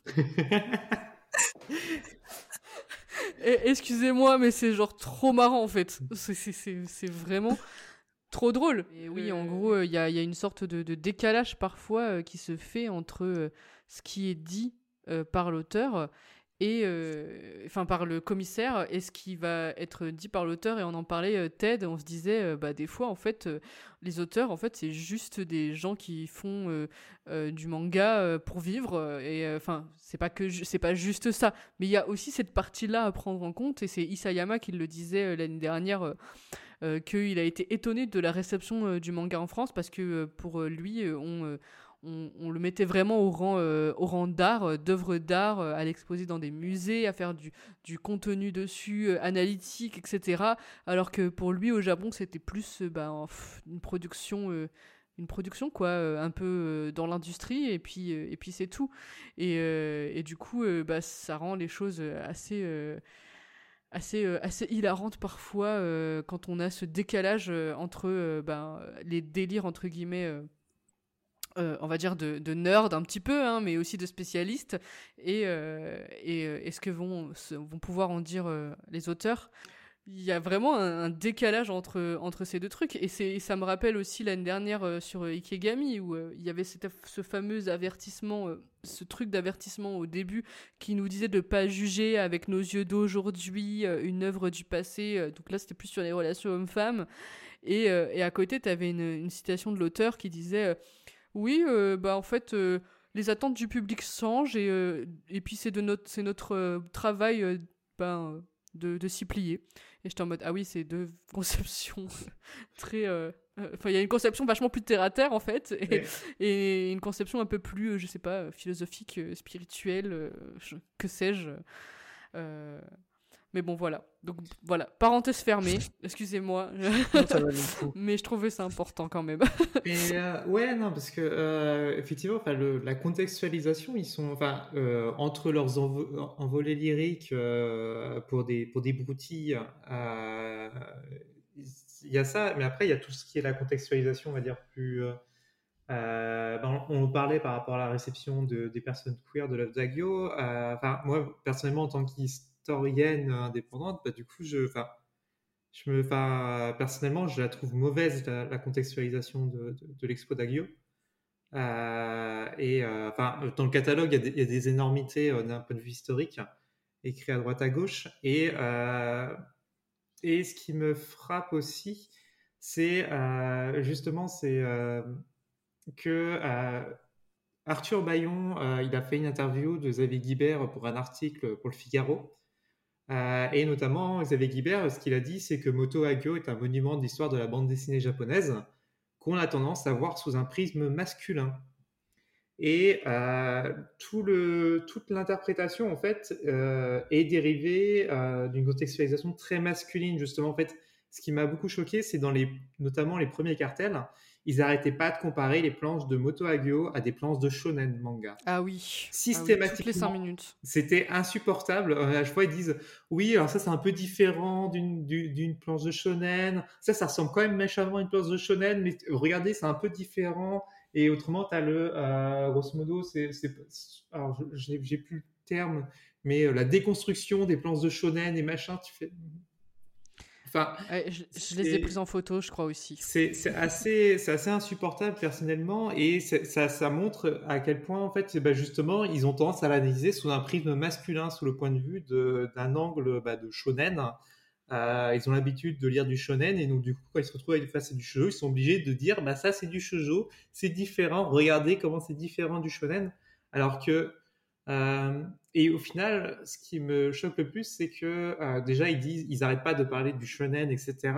Mais quand ils disent que bah, du coup cette planche est représentative de la structure narrative d'un shoujo, ils te disent pas comment. Oui, c'est ça qui m'a embêté. Il y avait un moment une phrase qui est, gravée dans ma mémoire, c'est euh, à l'époque, les, les mangaka shoujo utilisent des éléments graphiques pour créer un nouveau vocabulaire du shoujo. Et juste éléments graphiques, ça veut tout et rien dire. genre, c'est comme s'ils avaient dit à l'époque, les femmes mangaka utilisent des traits pour faire des dessins. J'étais, ça m'a un peu, enfin oui, c'est ça, c'est pas à l'expliquer, mais pardon, tu peux reprendre, Julia. Ah oui, oui, non, mais c'est ça, c'est ça, c'est la Moto Hagio subvertit la, la, structure éclatée typique des scènes d'action des shonen manga pour en proposer une version garantie 100% shoujo. Euh, je, je, sais pas de quoi ils, ils, font référence avec une structure éclatée typique des scènes d'action de shonen manga parce que c'était un peu du c'était encore du gaufrier en plus à l'époque euh. Euh, oui oui Keiko Takemiya il disait que le shonen manga de l'époque c'était extrêmement rigide alors après moi je sais pas je lis pas beaucoup de shonen manga de l'époque bah, quand tu regardes le Tezuka de, de l'époque euh, gaufrier après c'est Tezuka donc c'est peut-être pas tous mais il avait quand même une certaine influence donc voilà alors là c'est une structure éclatée je sais pas ce que ça veut dire structure éclatée comment ils interprètent ça euh, mais c'est pareil, après, tu as une mise en page régulière, importance des dialogues et motifs floraux accompagnant en gros plan un personnage féminin hors de la case en bas de la planche. Le trait des personnages a beau évoquer la production masculine de l'époque. Je ne sais pas trop pourquoi. Enfin, je vois, c'est un peu caricatural, mais même les shoujo des années 60, il y avait des côtés très caricaturaux de la même façon. Euh, il s'agit indubitablement là d'une planche tirée d'un shoujo manga. Bah oui, c'est bien, merci. Indubitablement, bah il a dit indubitablement. Mais oui, mais pas. euh, c'est que des choses comme ça et euh, et c'est pareil du coup pour les conneries historiques où justement il disait par rapport à la sortie des Tankobon, enfin des volumes reliés, qu'on est passé des mensuels aux, hebdomadaires, etc. Il prenait toujours les dates de référence des shonen manga systématiquement. C'est-à-dire pour le, les magazines euh, euh, qui sont passés de, euh, de mensuel à hebdomadaire dans les, la fin des années 50, au début des années 60, eux, ils utilisent la, date de 1959 qui correspond aux dates où les Shonen Sunday, Shonen je sais plus quoi, eux sont passés en mensuel, en hebdomadaire. Alors que les shoujo, ça a attendu 63 quand même. C'est, enfin, c'est que des choses comme ça, et c'est, enfin, 63, c'est comparé à 59, ça fait quand même 4 ans. À cette époque-là, ça bougeait énormément. Donc se tromper d'une année déjà, c'est énorme. Alors se tromper de 4 ans, c'est, ça ne veut plus rien dire, quoi, en fait. Euh, et tout ça, en fait, toute l'exposition, c'est, toujours centré comme ça, c'est un point masculin. Et euh, ça me fait, ah, ça, m'a fait quand même pas mal grincer les dents cette citation dans l'article de pour le Figaro là où il disait que bah oui, Moto l'analyse tout le temps sur un prisme masculin et qu'est-ce qu'il fait? Bah, Lui aussi, il analyse sur un prisme masculin. Enfin, c'est Enfin bref, désolé, je m'énerve. Non, mais c'est vrai que euh, énervement. C'était agaçant. C'est vrai que oui, il est tout le début. Enfin, surtout, moi, je me rappelle surtout de tout le début. De, alors, c'était peut-être tout au long, mais il y avait vraiment ça, je pense que ça m'avait choqué, mais tout le début où il y a vraiment, ça parle de shonen, shonen, il y a au moins euh, quatre fois le, le, le terme shonen juste sur le premier mur, quoi. Ouais. Et j'étais en mode, euh, waouh, d'accord. euh, alors, est-ce que euh, je- j'essaie de me mettre à leur place? Est-ce qu'ils se disent que le public, le grand public connaît mieux le shonen? Mais est-ce que c'est le grand public a cette connaissance du shonen là Je suis même pas non. Enfin, donc, euh, je, je, voilà. Ou alors, c'est ouais, vraiment un biais qu'ils ont et ils ont du mal à le à passer au-dessus. Et ce que je regrette. euh, en général, pas que dans cette expo, c'est que des fois, il y a un manque de, soit c'est en fait euh, grandiloquent, des fois pour pas grand chose, c'est-à-dire que c'est, enrobé dans des termes euh, qui peuvent paraître complexes, mais derrière il n'y a pas grand chose, il n'y a pas une- une vraie idée, entre guillemets, parce que moi j'ai aucun problème avec l'utilisation des termes complexes si c'est pour désigner quelque chose de précis. Je suis universitaire, donc j'ai l'habitude des termes euh, un peu euh, chiants, Mm. quoi. Mais euh, il faut que ça ait un sens. Et, que c'est- et en fait, pour moi, si je suis dans une expo et que je comprends pas un terme, mais que j'arrive pas à le comprendre, même avec le, avec le, on va dire le contexte de la phrase, c'est que c'est que c'est une mauvaise explication. Enfin, que c'est que c'est un mauvais panel en fait, un mauvais, euh, un mauvais cartel, pardon. Et euh, enfin, je pense à l'expo de, sur Samura, elle était, elle était tout le temps comme ça. Et, euh, euh, et je pense aussi au fait que ouais, ils, vont pas au bout des choses en fait. Comme tu dis, genre ils vont dire voilà, c'est une planche de shojo. Enfin, c'est indubitablement un truc shojo. Bah super, mais pourquoi? Enfin, genre si vous considérez que bah, le public ne le sait pas, il faut, il faut expliquer. Et ça revient, moi, ça me revient sur, sur ces histoires d'avertissement. Je suis désolée, mais je, je suis, je suis chafouine avec ces trucs d'avertissement. mais sur l'expo à Samura, alors, elle, elle te, alors là, c'est une autre, une autre scéno. Euh, J'ai regardé, euh, c'est un, des scénographes euh, qui font plutôt, on va dire, de, de- des trucs un peu immersifs. Euh, ils font aussi genre des trucs d'escape game, des trucs comme ça, donc pas du tout le même délire que, que au musée d'Angoulême. Et, euh, et en fait, t'arrives, t'as un, un, grand rideau avec, euh, avec une Svatika, euh, un manji euh, sur, euh, sur euh, genre t'arrives et tu vois ça, noir et blanc. Alors oui, c'est ce qui se trouve sur, sur le kimono de, du personnage principal, et c'est le nom par ailleurs du personnage principal, mais c'est un choix de scénographie de accueillir le public sur cette grande Svatika, un public occidental, européen, français, qui en plus euh, la Svatika elle est pas droite mais elle est euh, légèrement tournée comme euh, le sont les croix gammées mais les croix gammées sont enfin tournent dans l'autre enfin les les les éléments enfin les comment les les traits sont dans l'autre sens en fait mais elle est tournée aussi alors que enfin en général les Svatikas sont plutôt droites.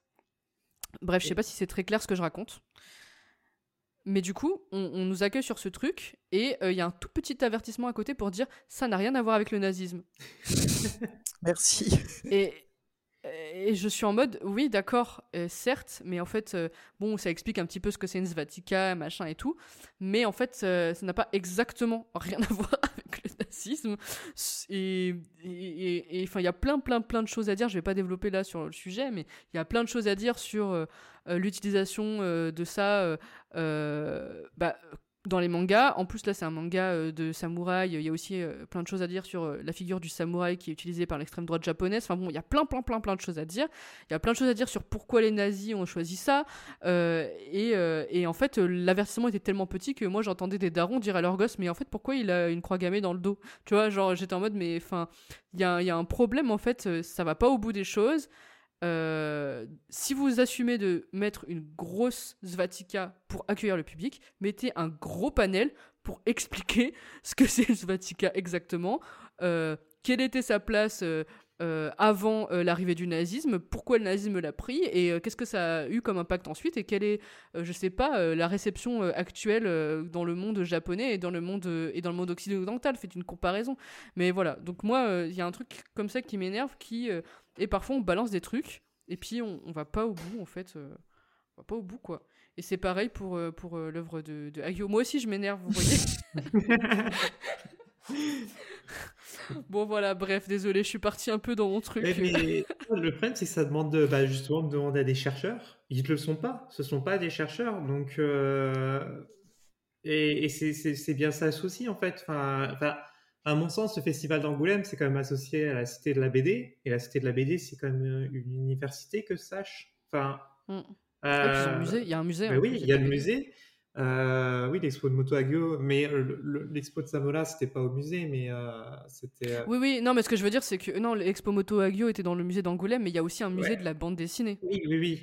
Et euh, mais du coup, ce qui, enfin, ce qui me chagrine quand même, c'est que, euh, enfin, ils utilisent, on va dire, euh, tout le côté. Enfin, pour moi, quand c'est dans un musée, il y a quand même un, un cachet universitaire derrière. Quand tu as un catalogue d'expo qui vient d'un musée, il y a, un- bah, normalement, c'est de qualité universitaire. Donc, Mm. normalement, on est censé faire appel à bah, des universitaires, pas à des critiques euh, littéraires de manga, quoi, enfin, de bande dessinée pour Xavier Guibert. Euh, en plus, Oui. je sais même pas, je, je suis même pas sûr que ce soit un critique littéraire de, de bande dessinée. Je sais pas exactement c'est quoi son statut, mais Euh, alors, j'ai fait quelques recherches, puisque je suis une personne comme ça. Euh, euh, oui, bon, bah, enfin, c'est vrai qu'on a, on, on a beaucoup évoqué son nom, euh, mais parce que euh, il est euh, le- un peu le directeur, enfin, il est pas un peu, il est le directeur artistique euh, de la partie Asie euh, d'Angoulême euh, avec, euh, avec Fausto Fas- Fasulo. Et euh, Fausto euh, Fasulo, lui, a un, un background de, de journaliste, hein, euh, donc il a, enfin, il a fait du journalisme euh, dans le cinéma, euh, il est euh, chroniqueur, euh, il écrit pour la radio, pour France Culture, euh, et puis, puis bon, il a Atom, hein, que tout le monde connaît euh, quand Ouais. on lit du manga. et Xavier Guibert, lui, bah, euh, à la base, il est ingénieur. Euh, il a beaucoup, enfin, il a travaillé dans le jeu vidéo, euh, notamment, euh, il faisait de l'analyse de marché, ce qu'il continue de faire d'ailleurs dans la bande dessinée. hein. il s'est un petit peu reconverti, je pense, comme ça, parce que, bah, par exemple, il fait, c'est comment il appelle ça, tour de marché, voilà, sur sur, oui, le sur mercredi, Twitter, ouais. le mercredi euh, et euh, qui met sur euh, sur le site le site magazine en ligne du Neuf dont il est aussi le rédacteur en chef. Euh, et puis euh, il a euh, il a mené des enquêtes pour le Centre national du livre sur la bande dessinée. Et donc voilà il fait ça très bien. Oui, mais ouais voilà mais du coup c'est vrai que après voilà il, il, il fait les expos de d'Angoulême depuis un certain nombre d'années. Mais après sur son background critique je ne sais pas en tout cas euh, les choses ne sont pas disponibles sur internet donc euh, moi ce que Ouais. j'ai trouvé euh, c'est ça quoi Ah, parce que enfin, le, le- le- là, par exemple, il a fait un article pour Atom sur le vampirisme. C'est une catastrophe absolue aussi. hein. Enfin, c'est. euh, j'ai- fait un, un petit thread sur Twitter. J'ai eu l'occasion, quand je suis allé à Angoulême, justement, je suis passé par la, la médiathèque.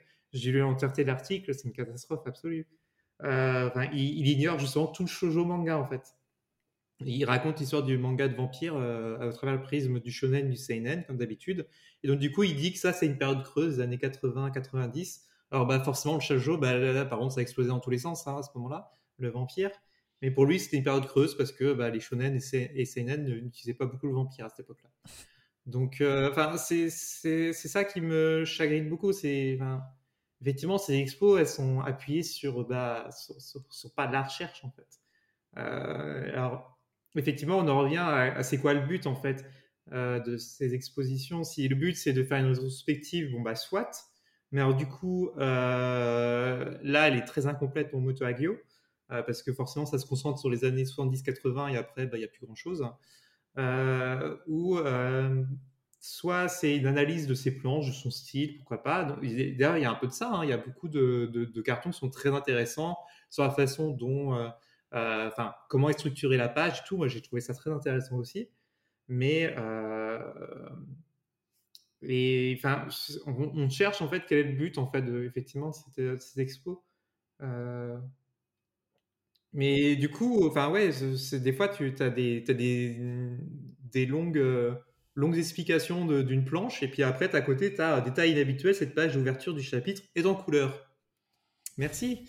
Euh, bon, je sais pas ce qu'il y a d'inhabituel là-dedans, mais enfin, c'est c'est des commentaires qui ont rien à voir avec. euh, Enfin, certains cartons, enfin, franchement, c'est tellement lapidaire, tellement plan-plan, tellement euh, basique.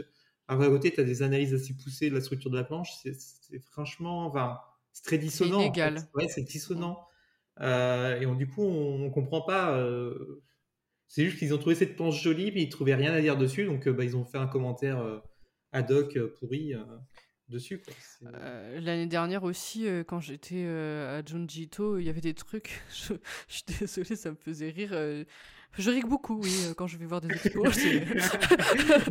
mais enfin, il y avait, il y avait une planche. alors, je sais plus quelle planche c'était, mais mais qui était un petit peu du body horror et, et c'était juste dans le cartel, c'était juste écrit la tripophobie et la peur des trous. Point.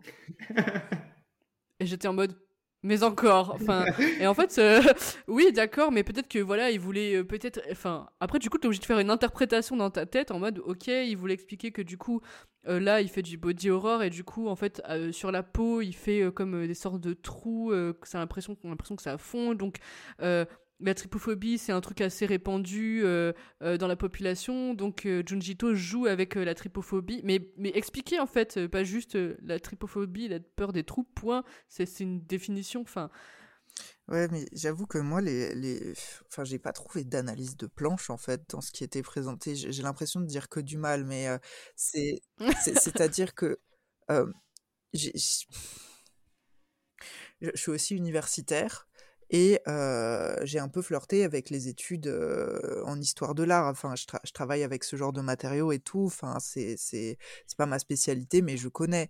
Et c'est pas de l'analyse d'image qu'il y a, c'est de la description c'est juste de la description. Alors, c'est de la description qui peut peut-être diriger le regard sur des endroits intéressants de la planche, mais dans les faits, la plupart des choses qu'ils ont dites, euh, il suffit de se poser deux minutes euh, en regardant la planche et on sait ce qu'il y a. Genre, euh, oui, sur cette planche-là, le les, les, les, premières cases ça alterne de cette façon-là, il y a quelque chose par-dessus et par-dessous, euh, et une métaphore qui trahit l'enfermement, je sais pas quoi. là, le mouvement, enfin, comment dire, déjà aussi, je, je, fais de la BD, donc je, je, sais c'est quoi un découpage, et donc peut-être c'est aussi ça qui fait que j'ai pas vu d'analyse, mais quand ils disent oui, le mou, enfin, cette séquence-là est surdécoupée pour montrer à quel point ça prend du temps, ça s'éternise en fait dans la perception du héros. À la limite, là, je vois un peu d'analyse, mais la plupart du temps, c'était pas ça. J'ai repéré peut-être deux, deux, trois trucs comme ça. Et puis, enfin, ce qui était flagrant sur le, leur, euh, le, le, manque en fait de, de, de capacité d'analyse visuelle, c'était la fin avec euh, cette galerie pour le plaisir des yeux. Bah oui, évidemment pour le plaisir des yeux. Moi, j'étais absolument ravie de voir ces planches-là, mais c'était euh, voilà des motifs qui reviennent dans l'œuvre de Hagio, mais c'était pas des motifs en fait. C'était le noir et blanc. Le noir et blanc n'est pas un motif. C'était le costume. Excusez-moi, mais à partir du moment où tu fais des BD sur les humains, euh, on, a quand même porté des habits assez tôt dans notre histoire, donc euh, je, ne considère pas que le costume soit un motif. Euh, le costume avec un adjectif peut-être, le costume historicisant, le costume esthétisant, je sais pas, tu peux le présenter d'une autre façon. le costume comme reflet de machin, là ça peut être un motif, mais juste le costume c'est pas un motif. la fenêtre c'est un motif oui, j'allais dire la Mais fenêtre. la fenêtre, c'est un motif assez lambda. J'ai été amenée à écrire sur un artiste que je connaissais pas du tout et euh, j'ai fait preuve de, de, de plus d'analyse. J'ai plus creusé le sujet de la fenêtre chez cet artiste par rapport à son histoire personnelle et à ce que ça pouvait signifier dans son œuvre euh, que ce qui a été fait là, en fait.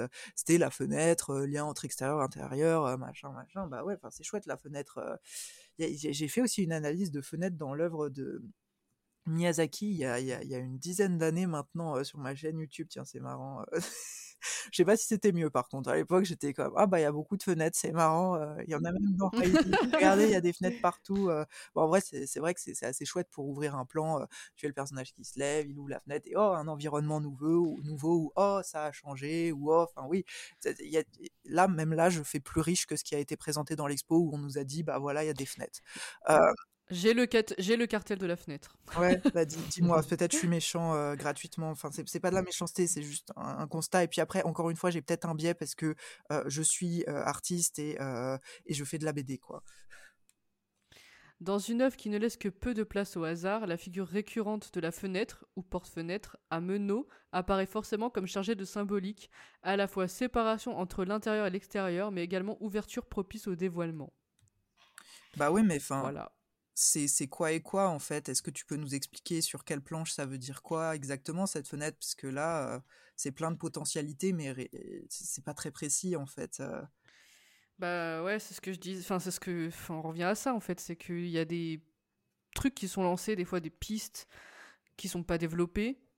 Euh, peut-être, est-ce que c'est un manque de temps? Est-ce que c'est un manque de compétences euh, qui fait que euh, on devrait peut-être faire appel à d'autres personnes pour, pour réussir à approfondir? Je sais pas.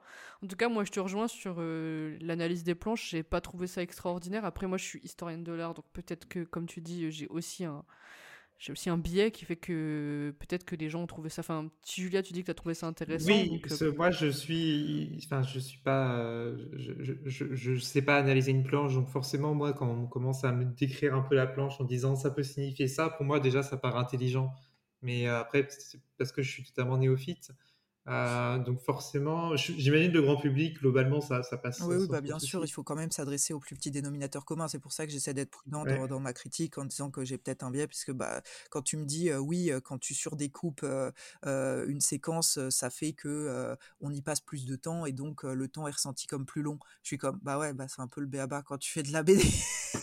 voilà, mais quand, quand, tu, quand tu lis de façon inconsciente, ça te paraît intelligent quand on dit ça. C'est ça le truc, c'est que moi je lis de façon inconsciente, moi je, repère plutôt euh, bah, le ah tiens tel truc est apparu à telle période, ça a peut-être influencé ça ou les choses comme ça. Moi c'est plus ça en fait que je fais attention. Je fais pas attention au découpage des plans, ça part ah tiens c'est joli. Euh, c'est joli en plus. oui oui oui. Et euh, c'est ouais je sais pas. Bah après, je pense que c'est intéressant quand même de dire quand il y a un découpage, quel effet ça peut produire effectivement sur le lecteur et, quel effet, euh, on va dire, euh, un peu physique, entre guillemets, ça produit et, ce que ça peut... Mais après, pour, quand tu veux aller plus loin et quand tu fais, par exemple... Euh, alors peut-être que tu n'as pas la place dans l'expo, mais que tu peux le faire dans le, dans le catalogue d'expo, je sais pas quelles sont encore leurs prérogatives, etc. Mais c'est quel effet ça produit, euh, on va dire, entre guillemets, euh, visuellement, euh, physiquement, mais aussi quel effet ça, produit dans le sens de l'œuvre et, que, et quel effet ça peut produire de façon sentimentale, émotionnelle sur, le sur la personne. Et après, là, tu pars vraiment dans, pour le coup, de l'analyse critique vraiment pure. Mais pour rendre à César ce qui est à César, je pense que ça a été fait sur certaines planches, notamment celle de euh, Crow God's Brains, puisque je suis désolée, mais leur traduction du titre est horrible. Euh, sous la domination d'un dieu euh, impitoyable, c'est pas bon en bouche. Un dieu cruel règne, c'est la traduction euh, anglophone, euh, elle est bien. Euh, et il y a cette analyse du coup qui m'a marqué parce que j'étais comme bah, c'est le béaba de la BD. Je pense effectivement pour un public néophyte, là, j'essaie d'être juste, c'est intéressant. Et pour le coup, ils ont fait, oui, en contexte, ça montre, enfin en replaçant le truc dans l'histoire pas forcément en le en allant creuser sur euh, qu'est-ce que ça signifie euh, politiquement de montrer que l'agression euh, est vraiment très mal vécue etc que ça ça trahit des dominations sans forcément non plus expliciter le lien qu'il y a avec l'histoire personnelle de Hagio mais il y a quelque chose qui a été fait pour pour pour apprécier la planche d'une autre façon à ce niveau-là. Mais c'était assez rare au final que ce soit comment dire, des analyses qui guident vraiment l'œil de spectateurs qui sont habitués à la lecture inconsciente, à se dire ah c'est joli, et, et, puis aussi ceux qui connaissent pas l'histoire. Peut-être il y avait ça au moins que, que ça expliquait un peu l'histoire à chaque fois et comme oh là là ça fait faire trop snob, ah, comme je connaissais la plupart des mangas, c'était un peu genre cool. Non, mais euh, je pense que, voilà, peut-être que si on prend du recul sur nous-mêmes, peut-être qu'on en attendait, entre guillemets, mmh. trop. Mais malgré tout, enfin, moi, euh, pour quand même euh, être pas mal, enfin, traîner pas mal mes guêtres dans les musées, je trouve qu'il y a, on va dire, un juste milieu entre s'adresser à, à, du grand public, entre guillemets, en restant, on va dire, audible et compréhensible, et euh, parfois euh, frisé avec euh, avec je sais pas je sais pas si c'est du manque de temps mais ouais faire des trucs à la va-vite quoi comme le truc de la fenêtre pour moi c'est des trucs faits à la va-vite en fait. Et, et peut-être qu'il y a, y a, vraiment ce truc de temps parce que voilà Angoulême c'est un festival c'est fait euh, bon, après, c'est fait quand même tous les ans, mais, mais euh, depuis 50 ans, mais euh, enfin 51 ans, pardon. Mais, mais voilà, je me, voilà, j'essaie de, de, de, de, me dire que c'est que c'est peut-être ça, mais là où je me, ça me fait dire que le grand public des fois c'est pas forcément leur, enfin c'est pas forcément leur souci finalement. C'est quand je suis allée à l'expo de, de, Samura et que ça part dans des grandes envolées lyriques euh, avec euh, où ça parle de totem, implex, de l'Odyssée, je sais pas quoi. Et, là, j'étais avec une copine, on regardait et puis elle m'a dit en fait là il m'a perdu donc je vais arrêter de lire les cartels. Donc et c'est pas, enfin, c'est pas une question de manquer de vocabulaire parce que bon, je les vois de loin les, gens euh, qui veulent trop prouver ou je sais pas quoi. Euh, c'est pas une, question de manque de vocabulaire euh, ou d'être bête ou d'être inculte ou je sais pas quoi, mais juste il y a des termes qui sont pas utilisés dans la langue courante et même, il y a des termes euh, qui, pourraient ne pas utiliser dans la langue courante, mais qui pourraient être expliqués, ou que le contexte de la phrase pourrait permettre de comprendre. Et là, c'était pas le cas. Donc, euh, du coup, bah, dire euh, oui, il faut que ce soit pour le grand public et pas forcément que pour les spécialistes, ça pourrait pas forcément être un argument non plus, quoi. C'est oui, oui, oui. Non, mais c'est vraiment c'est cette expo, enfin celle enfin, de Akio en tout cas, parce que c'est la seule que j'ai vue, euh, c'était du, du, cul entre deux chaises, quoi. Mmh. Ça, ça, allait. Euh, c'est euh, certains trucs étaient très poussés, d'autres, enfin que ce soit sur l'histoire du manga ou des choses comme ça. Parce que enfin moi, j'ai les personnes qui étaient avec moi dans la salle, ils disaient ça c'est avant ou après Tezuka? Enfin, c'était complètement paumé, quoi. Euh, Jay savait qui était Tezuka et il savait que c'était un, parce qu'il y a des gens qui savent même pas qui est Tezuka et et c'est euh, des fois ouais ça ça va de ça, fait des références à des choses assez pointues et d'autres fois bah, c'est tellement tellement stupide en fait que c'est ça on ne sait pas sur quel pied danser, on ne sait pas à qui ça s'adresse, on ne sait pas c'est quoi le but. Enfin, c'est un peu le, le, gros point noir, euh, outre des erreurs ou des choses comme ça, au final, c'est ou, des, ou, des, ou même des faux pas, on va dire, d'analyse euh, avec le truc des LGBTQ+. Mais à mon sens, c'était quoi le but de cette, euh, de cette expo, quoi, en fait D'un point de vue médiation culturelle, oui, c'est raté, en fait, je pense, personnellement. je, je, sais pas enfin, le public qui va là random, euh, qu'est-ce qu'il en retire en fait? Euh, Les gens qui lisent un peu de BD, enfin j'ai vu un, vieux monsieur qui lisait a priori pas du tout de manga. Euh, je sais pas ce qu'il en a retiré. À part lui, il a dit ah bah cette planche elle est jolie, le reste je comprends rien. C'est ce qu'il a dit. c'est franchement, je, je, sais pas, c'est qu'est-ce qu'on retire le plus au grand public en fait? Parce que nous, on a chaque chacun notre angle d'approche, d'analyse. Euh, on, connaît un peu euh, tel ou tel domaine, donc euh, on a un certain recul, mais c'est vrai que le grand public total. Bah, c'est une vraie question qui se pose dans, les musées. Et je veux dire, il y, a des gens qui sont euh, chargés des publics dans les musées justement pour travailler sur ces questions. Il y a mmh. des gens qui sont chargés de médiation et, et, ouais, l'inclusion au sens large, hein, je vous vois arriver encore avec les trucs de wokisme, mais l'inclusion au sens large des publics, c'est c'est une question que se posent sans arrêt, sans arrêt les musées. Et là, bah, bah aussi compétents soient les commissaires dans leur domaine, c'est autre chose. Et le truc c'est que oui, je suis d'accord encore une fois. J'anticipe certains arguments. C'est pas, euh, enfin, on parle pas euh, de d'œuvres, de d'expos faits dans, dans, des grands musées. On parle d'expos faites à l'occasion euh, bah, des expos événementiels en fait. mais ça n'empêche pas, surtout quand, bah, par exemple, on se revendique d'être euh, le rédac chef euh, d'une revue qui se veut euh, exigeante, enfin faire une véritable critique du manga, quoi. Enfin, voilà, je, je suis, j'essaye de pas être salty. je dis vraiment pas ça de façon méchante. Hein, je dis vraiment ça en, en, me disant, en prenant le, en compte le background des commissaires et et par rapport à ce qu'ils nous présentent là, pour moi, c'est voilà, c'est c'est ça manque de consistance un petit peu. Voilà, pour être gentil. Je sais pas si c'est gentil.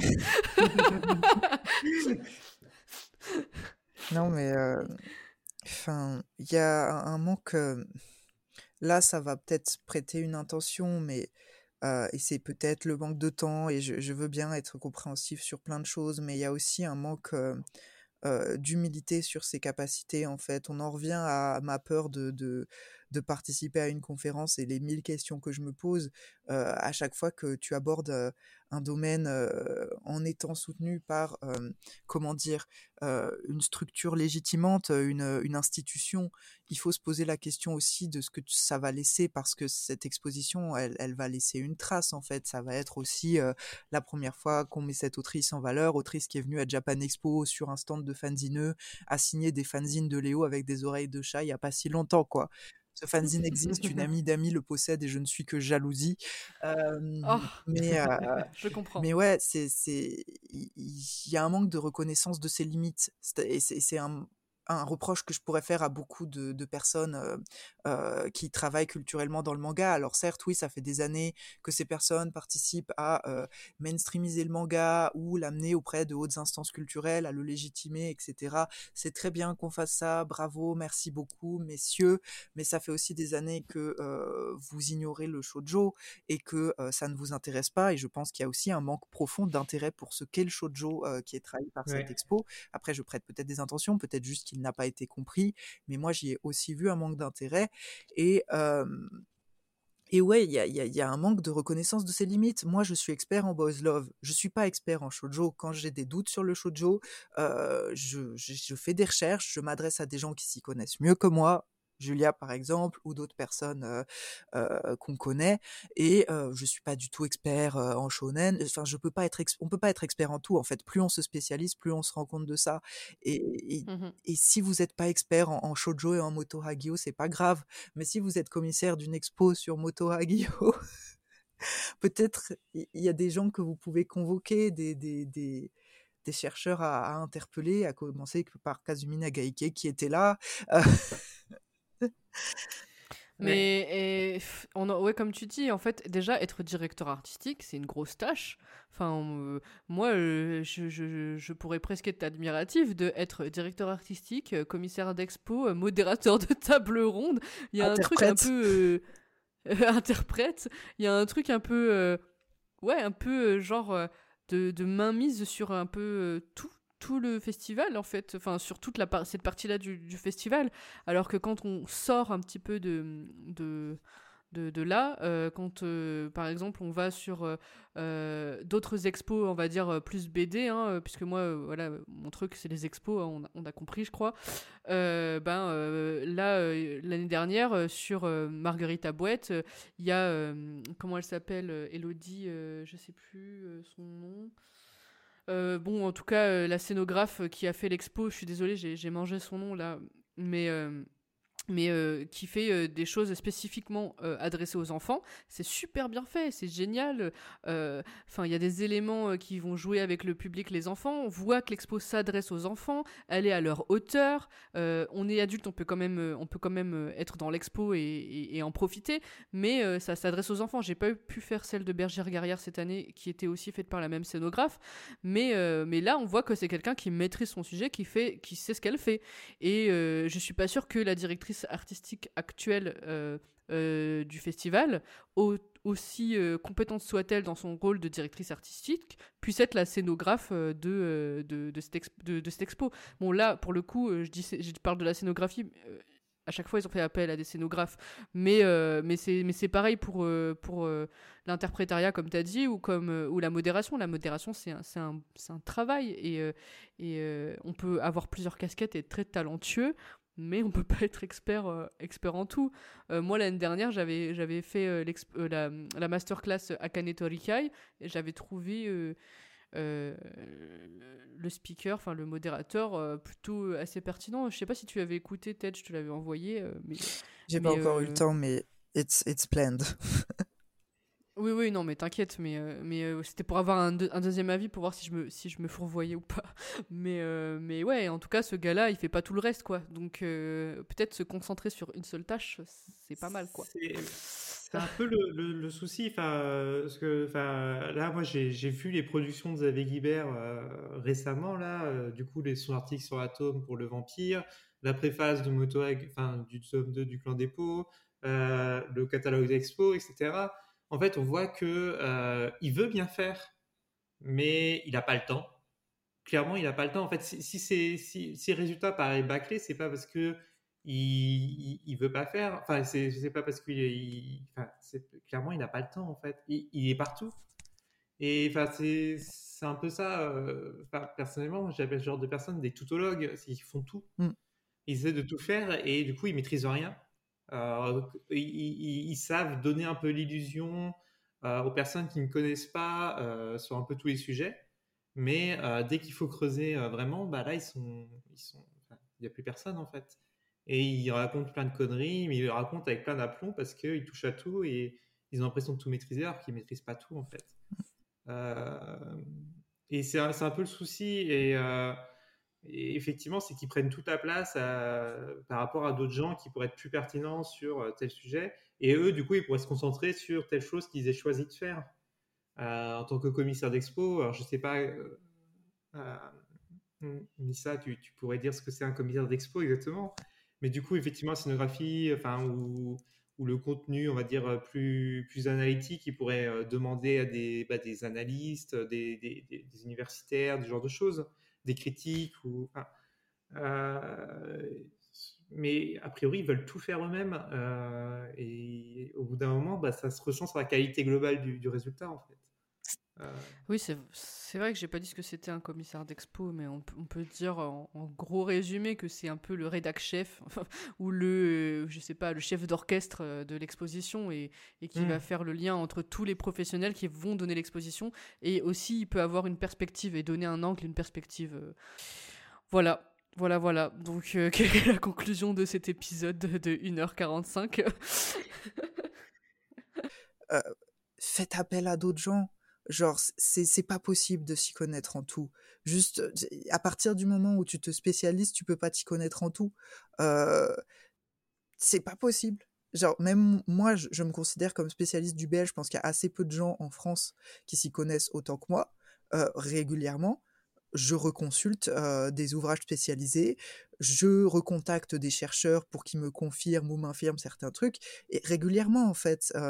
et, et c'est normal c'est juste vérifier, croiser, et il y a un manque de temps, mais, mais, mais faites appel, déléguez. Sur ces belles paroles, est-ce que il y a quand même un truc que vous avez aimé à Angoulême cette année? Bon, alors Julia, t'étais que à l'expo du coup. mais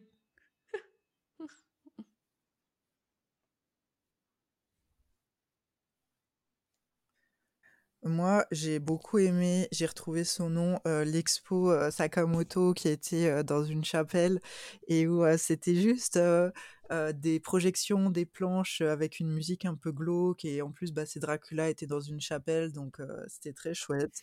et ça m'a un peu réconcilié avec le travail de Sakamoto en plus puisque j'avais commencé Innocent et j'étais un peu genre non, c'est trop froid, ça m'intéresse pas et et là, j'étais comme, ah, quand même, ça a l'air sympa et tout. Et j'ai lu le tome 1, c'était très chouette. Donc, euh, merci pour l'expo Sakamoto, j'ai beaucoup aimé. Après, c'est peut-être aussi parce qu'il n'y avait pas de cartel, mais c'était une très, très chouette expérience et un, très bel endroit du, festival.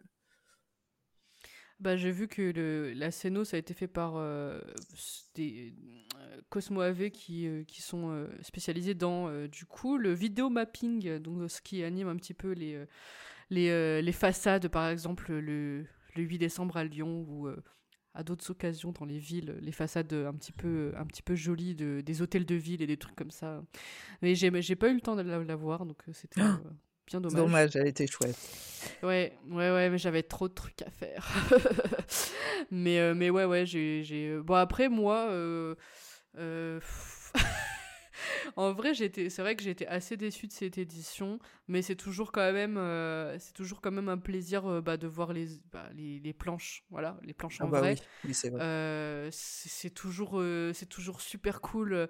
Ça, rend un truc un peu humain de voir le je sais pas les blancs le blanc par dessus par dessus le noir des fois les, les, petites corrections et puis et puis ouais, et puis en vrai c'est toujours chouette euh, quand même de faire venir euh, bah, des mangaka euh, et ça fait quand même quelques années que, que ça arrive maintenant et je pense que il y a eu un gros gros travail pour pour faire venir les mangaka et, les mettre sur le même pied d'égalité que les, les auteurs de, BD franco-belges à Angoulême et donc bah ça je peux je pense que je peux saluer ce travail là et, et j'espère que ça ne fera que perdurer et, continuer à l'avenir et, s'améliorer Et, euh, et voilà.